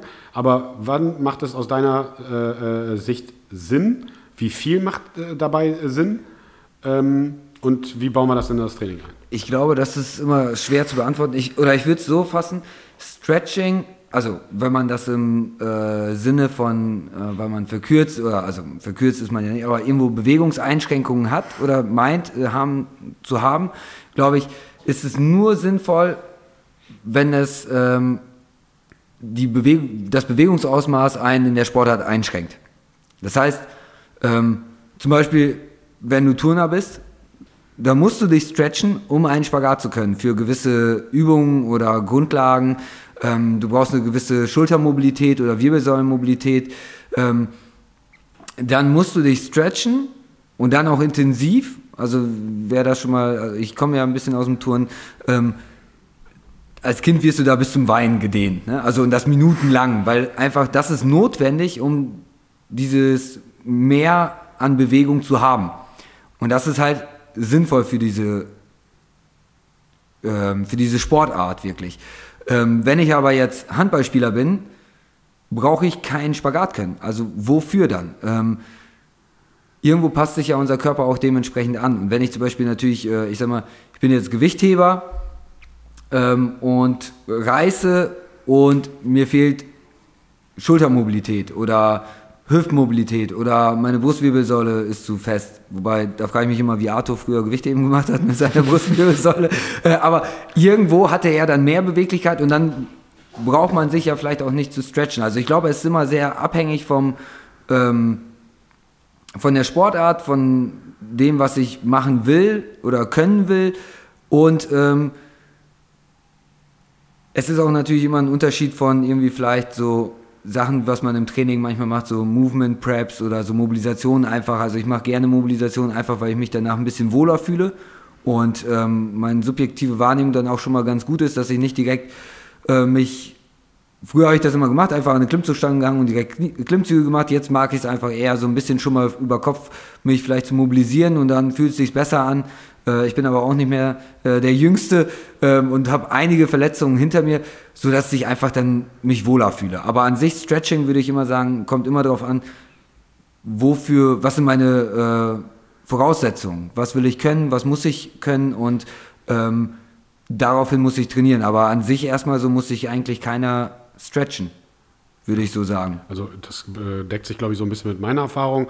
Meine Erfahrung ist halt, das ist halt nie was Langfristiges. Das ist, also Stretching und Dehnen ist halt immer was ein kurzfristiges, hat immer ja. Auch, auch ein Turner ja. verliert seine Mobilität, wenn er die nicht mehr genau, nutzt. Ne? Also wenn ich mich äh, aufhöre zu stretchen oder wenn ich das nicht im Alltag nutze und das bei einem Turner zum Beispiel das Training, ne, wenn ich jeden Tag zwei Stunden, drei Stunden trainieren, die teilweise täglich, ähm, das da nicht nutze, dann geht das halt irgendwann auf Flöten, ne? weil genau. der Körper sagt, wofür brauche ich das dann? Genau, also es hat einen sehr kurzfristigen Effekt und dementsprechend, wenn man das weiß, sollte man das auch nutzen. Also Beispiel, du möchtest Kniebeugen machen oder Kniebeugen stehen bei dir auf dem Trainingsplan. So, dann solltest du die Muskulatur, die du dafür benötigst, stretchen mobilisieren und warm machen. Und das Neurosystem, deine Neurotransmitter schon mal vorbereiten, gerade die ersten Warm-up-Sätze. Okay, heute stehen Kreuz, äh, Entschuldigung, Kniebeugen auf dem Trainingsplan. So. Dementsprechend sollte das Stretching-Programm halt aussehen. Du kannst, wenn du kurz vor der Kniebeuge äh, diverse, diverse Muskeln stretcht, hat das einen Effekt auf die Kniebeuge. So. Aber wenn ich heute ein Stretching mache und am Mittwoch äh, äh, meine Kniebeuge an, äh, dann hat das keinen Effekt darauf. Also es hat keine langfristigen äh, Effekte, sondern immer nur kurzfristige und dementsprechend, so wie Eddie das gerade sagt, wie, äh, der, der Sportart entsprechend oder deiner Belastung entsprechend äh, solltest du da was tun, weil dann hast du den Effekt, den du spürst äh, und dann hat das sicherlich auch einen Effekt für den Trainingseffekt, zum Beispiel Kniebeuge. Du kommst 5 cm tiefer mit dem Po, weil du äh, äh, diverse Übungen oder Pre-Workouts gemacht hast, genau. um deinen Körper dann und die ich Muskulatur glaube, ein bisschen vorzubereiten. Genau, auch noch der Unterschied, was verstehen wir unter einem Stretch. Ne? Also mache ich einfach so dynamische Stretches oder so oder quasi ähm, Kniebeuge als Warm-up kann ja auch als äh, ein Stretch sein, ne? wo du einfach schon mal die Gelenke mobilisierst und alles? Oder ist das ne, das, was man früher gemacht hat, irgendwie so Stretches, wo man sich zwei Minuten an eine Wand gestellt hat und äh, den Quadrizeps gedehnt hat? Ne? Also ich glaube, das ist etwas, was keiner, also der nicht vielleicht verletzt war oder eine Mehrbeweglichkeit in der Sportart braucht, wie weiß nicht, Touren, rhythmische Sportgymnastik oder wie sich das nennt, Ballett und so, ne? Die brauchen halt mega viel Bewegung, die dehnen sich aber halt auch den ganzen Tag lang. Äh, aber sonst diese dynamischen Stretches, die man im Warm-up macht und so, ähm, auch bei Mannschaftssportarten, ähm, ist glaube ich auch da einfach, äh, genau, direkt unmittelbar speziell vor so einer Übung äh, ganz gut, aber genau das, was man halt sonst früher gemacht hat, manche sind ja früher ins Fitnessstudio gegangen und haben erstmal drei Minuten ihren Latt gedehnt oder so, ähm, wo danach der einfach auch schon jemand erschöpft ist, ne? So, dann brauchst du keine, äh, weiß nicht, äh, Personal Best aufstellen in Klimmzügen, so, ne? äh, das ist dann jemand auch Uppe. Aber auch da sind wir wieder bei dem Punkt, Mobilität führt zu Stabilität, Stabilität führt zu Kraft. So, Punkt. Also du solltest doch schon an Mobilität arbeiten, aber das sind halt auch so Everyday äh, äh, Workouts oder Everyday Sachen, die du immer wieder machen musst. Immer wieder und immer wieder und immer wieder. Und meiner Erfahrung nach ist es auch leider das, was am schnellsten weggeht. Also wenn du zum Beispiel äh, verletzt bist und kannst zwei Wochen wirklich äh, kaum was machen, sind solche Effekte äh, oder die positiven Effekte daraus ähm, meistens auch als erstes weg. Also leider Gottes ist es so, aber gut, das äh, hängt natürlich mit vielen Dingen zusammen. Aber nur ganz kurz wollte ich einmal nur auf das Thema mit dem Stretching eingehen. Lukas, hast du noch was Nettes? Per se nicht. Oder hast du noch Instagram-Fragen? Oder hast du Fragen, Eddie? Äh, ich glaube Eddie, du hast noch gar nichts gefragt. Frag doch auch mal was. Doch, ich habe Lukas schon ein paar Mal was gefragt. Wofür, wofür, wofür bezahlen wir dich denn hier überhaupt? äh, nee, eigentlich habe ich so an sich äh, wenig. Achso, ich äh, habe, glaube ich, hier noch eine habe ich vergessen. Äh, eine Frage aus, aus dem äh, Internet. Wie läuft äh, die Ironman Hamburg-Vorbereitung? Sub 10 ist drin, oder? Fragezeichen. Äh, Sub 10 definitiv nicht. Erklär mal die Leute, was, Sub 10 überhaupt ist. Ach so, genau. Äh, also das, äh, ich bin zwar noch angemeldet für den äh, Ironman in Hamburg, aber das wird ja wahrscheinlich äh, verschoben oder so, wie man es so ein bisschen mitbekommt. Ähm, und Sub 10 heißt, äh, den Ironman in, in unter 10 Stunden äh, zu finishen. Ähm, das Problem ist dabei einfach nur, um so eine Sub 10 zu machen, man benötigt so zwischen 15 bis 20 Stunden Trainingsstunden äh, in der Woche. Ähm, meine Woche ist aktuell so bei, ich weiß nicht, ich, ich zähle nicht so genau, aber Selbst und ständig. ich glaube so, ich bin so bei 80 Arbeitsstunden die Woche. Ähm, da sitzen keine 15 bis 20 Stunden Trainingszeit gerade drin. Ähm, muss ich, man muss ja auch noch essen und schlafen. Ähm, aber äh, das Sub 10 nicht, äh, aber ich bin gespannt, was, äh, Also, liebe was da Leute, dieses Jahr überhaupt noch kommt. Also, liebe Leute da draußen, so, jetzt mal, wenn ihr Eddie noch nicht kennt, wenn ihr da noch, äh, noch einen guten Physiotherapeuten braucht. Und ich habe äh, jeden, den ich zu Eddie vermittelt habe, der war Da glücklich. lacht er. glücklich und dankbar. Eddie braucht mehr Patienten, damit er mehr Zeit hat, um zu trainieren. Damit er mal äh, noch ein paar Angestellte da, äh, äh, da reinholen kann in den Laden, damit er weniger machen kann, damit er ein bisschen mehr trainieren kann. Also liebe Leute, also jetzt äh, Spaß beiseite, braucht ihr einen guten Physiotherapeuten. Hansastraße 13, im ganzen Postleitzahlengebiet werdet ihr keinen so guten Physiotherapeuten finden. Punkt. So. Ähm, nee, dann sind wir soweit durch. Oder hast du noch was, was äh, willst du? Nee, eigentlich so nicht. Gut, dann äh, würde ich sagen, nach knapp eineinhalb Stunden kommen wir mal zu der aller, allerletzten Frage, die wir auch in den letzten Oh. ähm, sieben Episoden Eddie gefragt haben. Oh. Äh, beziehungsweise die, die ähm, unsere Gäste gefragt haben. Was würde ein Warehouse-Gym-Mitglied nie sagen oder tun? Hm, Da fällt mir eigentlich nur eins ein. Oh nee, das Gewicht ist mir aber zu schwer. ich glaube, den Satz habe ich noch nie im Warehouse schon gehört. Der wäre immer so, oh, ja, noch eine Scheibe geht auch noch. Ja, Wobei, geil. wo, äh, ja, sehr gut. Wobei mir da wieder einfällt, irgendwie so ein, so ein Quote von, von so einem äh, Instagram-Krafttypen. More plates, more dates. Für alle Single-Männer da draußen und Frauen. More plates, more dates. So, Oder more Packs, more Sex. ja, so. Dann sind wir wieder beim Sexthema. Was ist denn los, Lukas? Ich weiß doch auch nicht. Ja, der ist noch jung. Der ist noch jung und wild. So, ja, vielen Dank fürs Zuhören. Äh, danke, Eddie, für deine Zeit. Ich danke euch für die Einladung. Danke, Lukas, als bester Co-Host. Und äh, wie ihr wisst ja, immer folgen, immer subscriben. Ihr findet uns bei Apple, ihr findet bei, bei Spotify und ihr findet bei uns auf der Homepage, wer gar nichts damit anfangen kann. Ähm, supportet uns, liked uns und äh, wir freuen uns auf euch. Bis zum nächsten Mal. Bleibt gesund und ciao. Ciao, ciao. Ciao. Das war der Gym Talk Podcast. Wenn dir die Folge gefallen hat, gib uns ein Like und abonniere uns, um die nächste Episode nicht zu verpassen. Danke fürs Zuhören und bleib gesund. Bis dahin nicht vergessen, die Antwort ist immer Kaffee und tiefe Kniebeugen.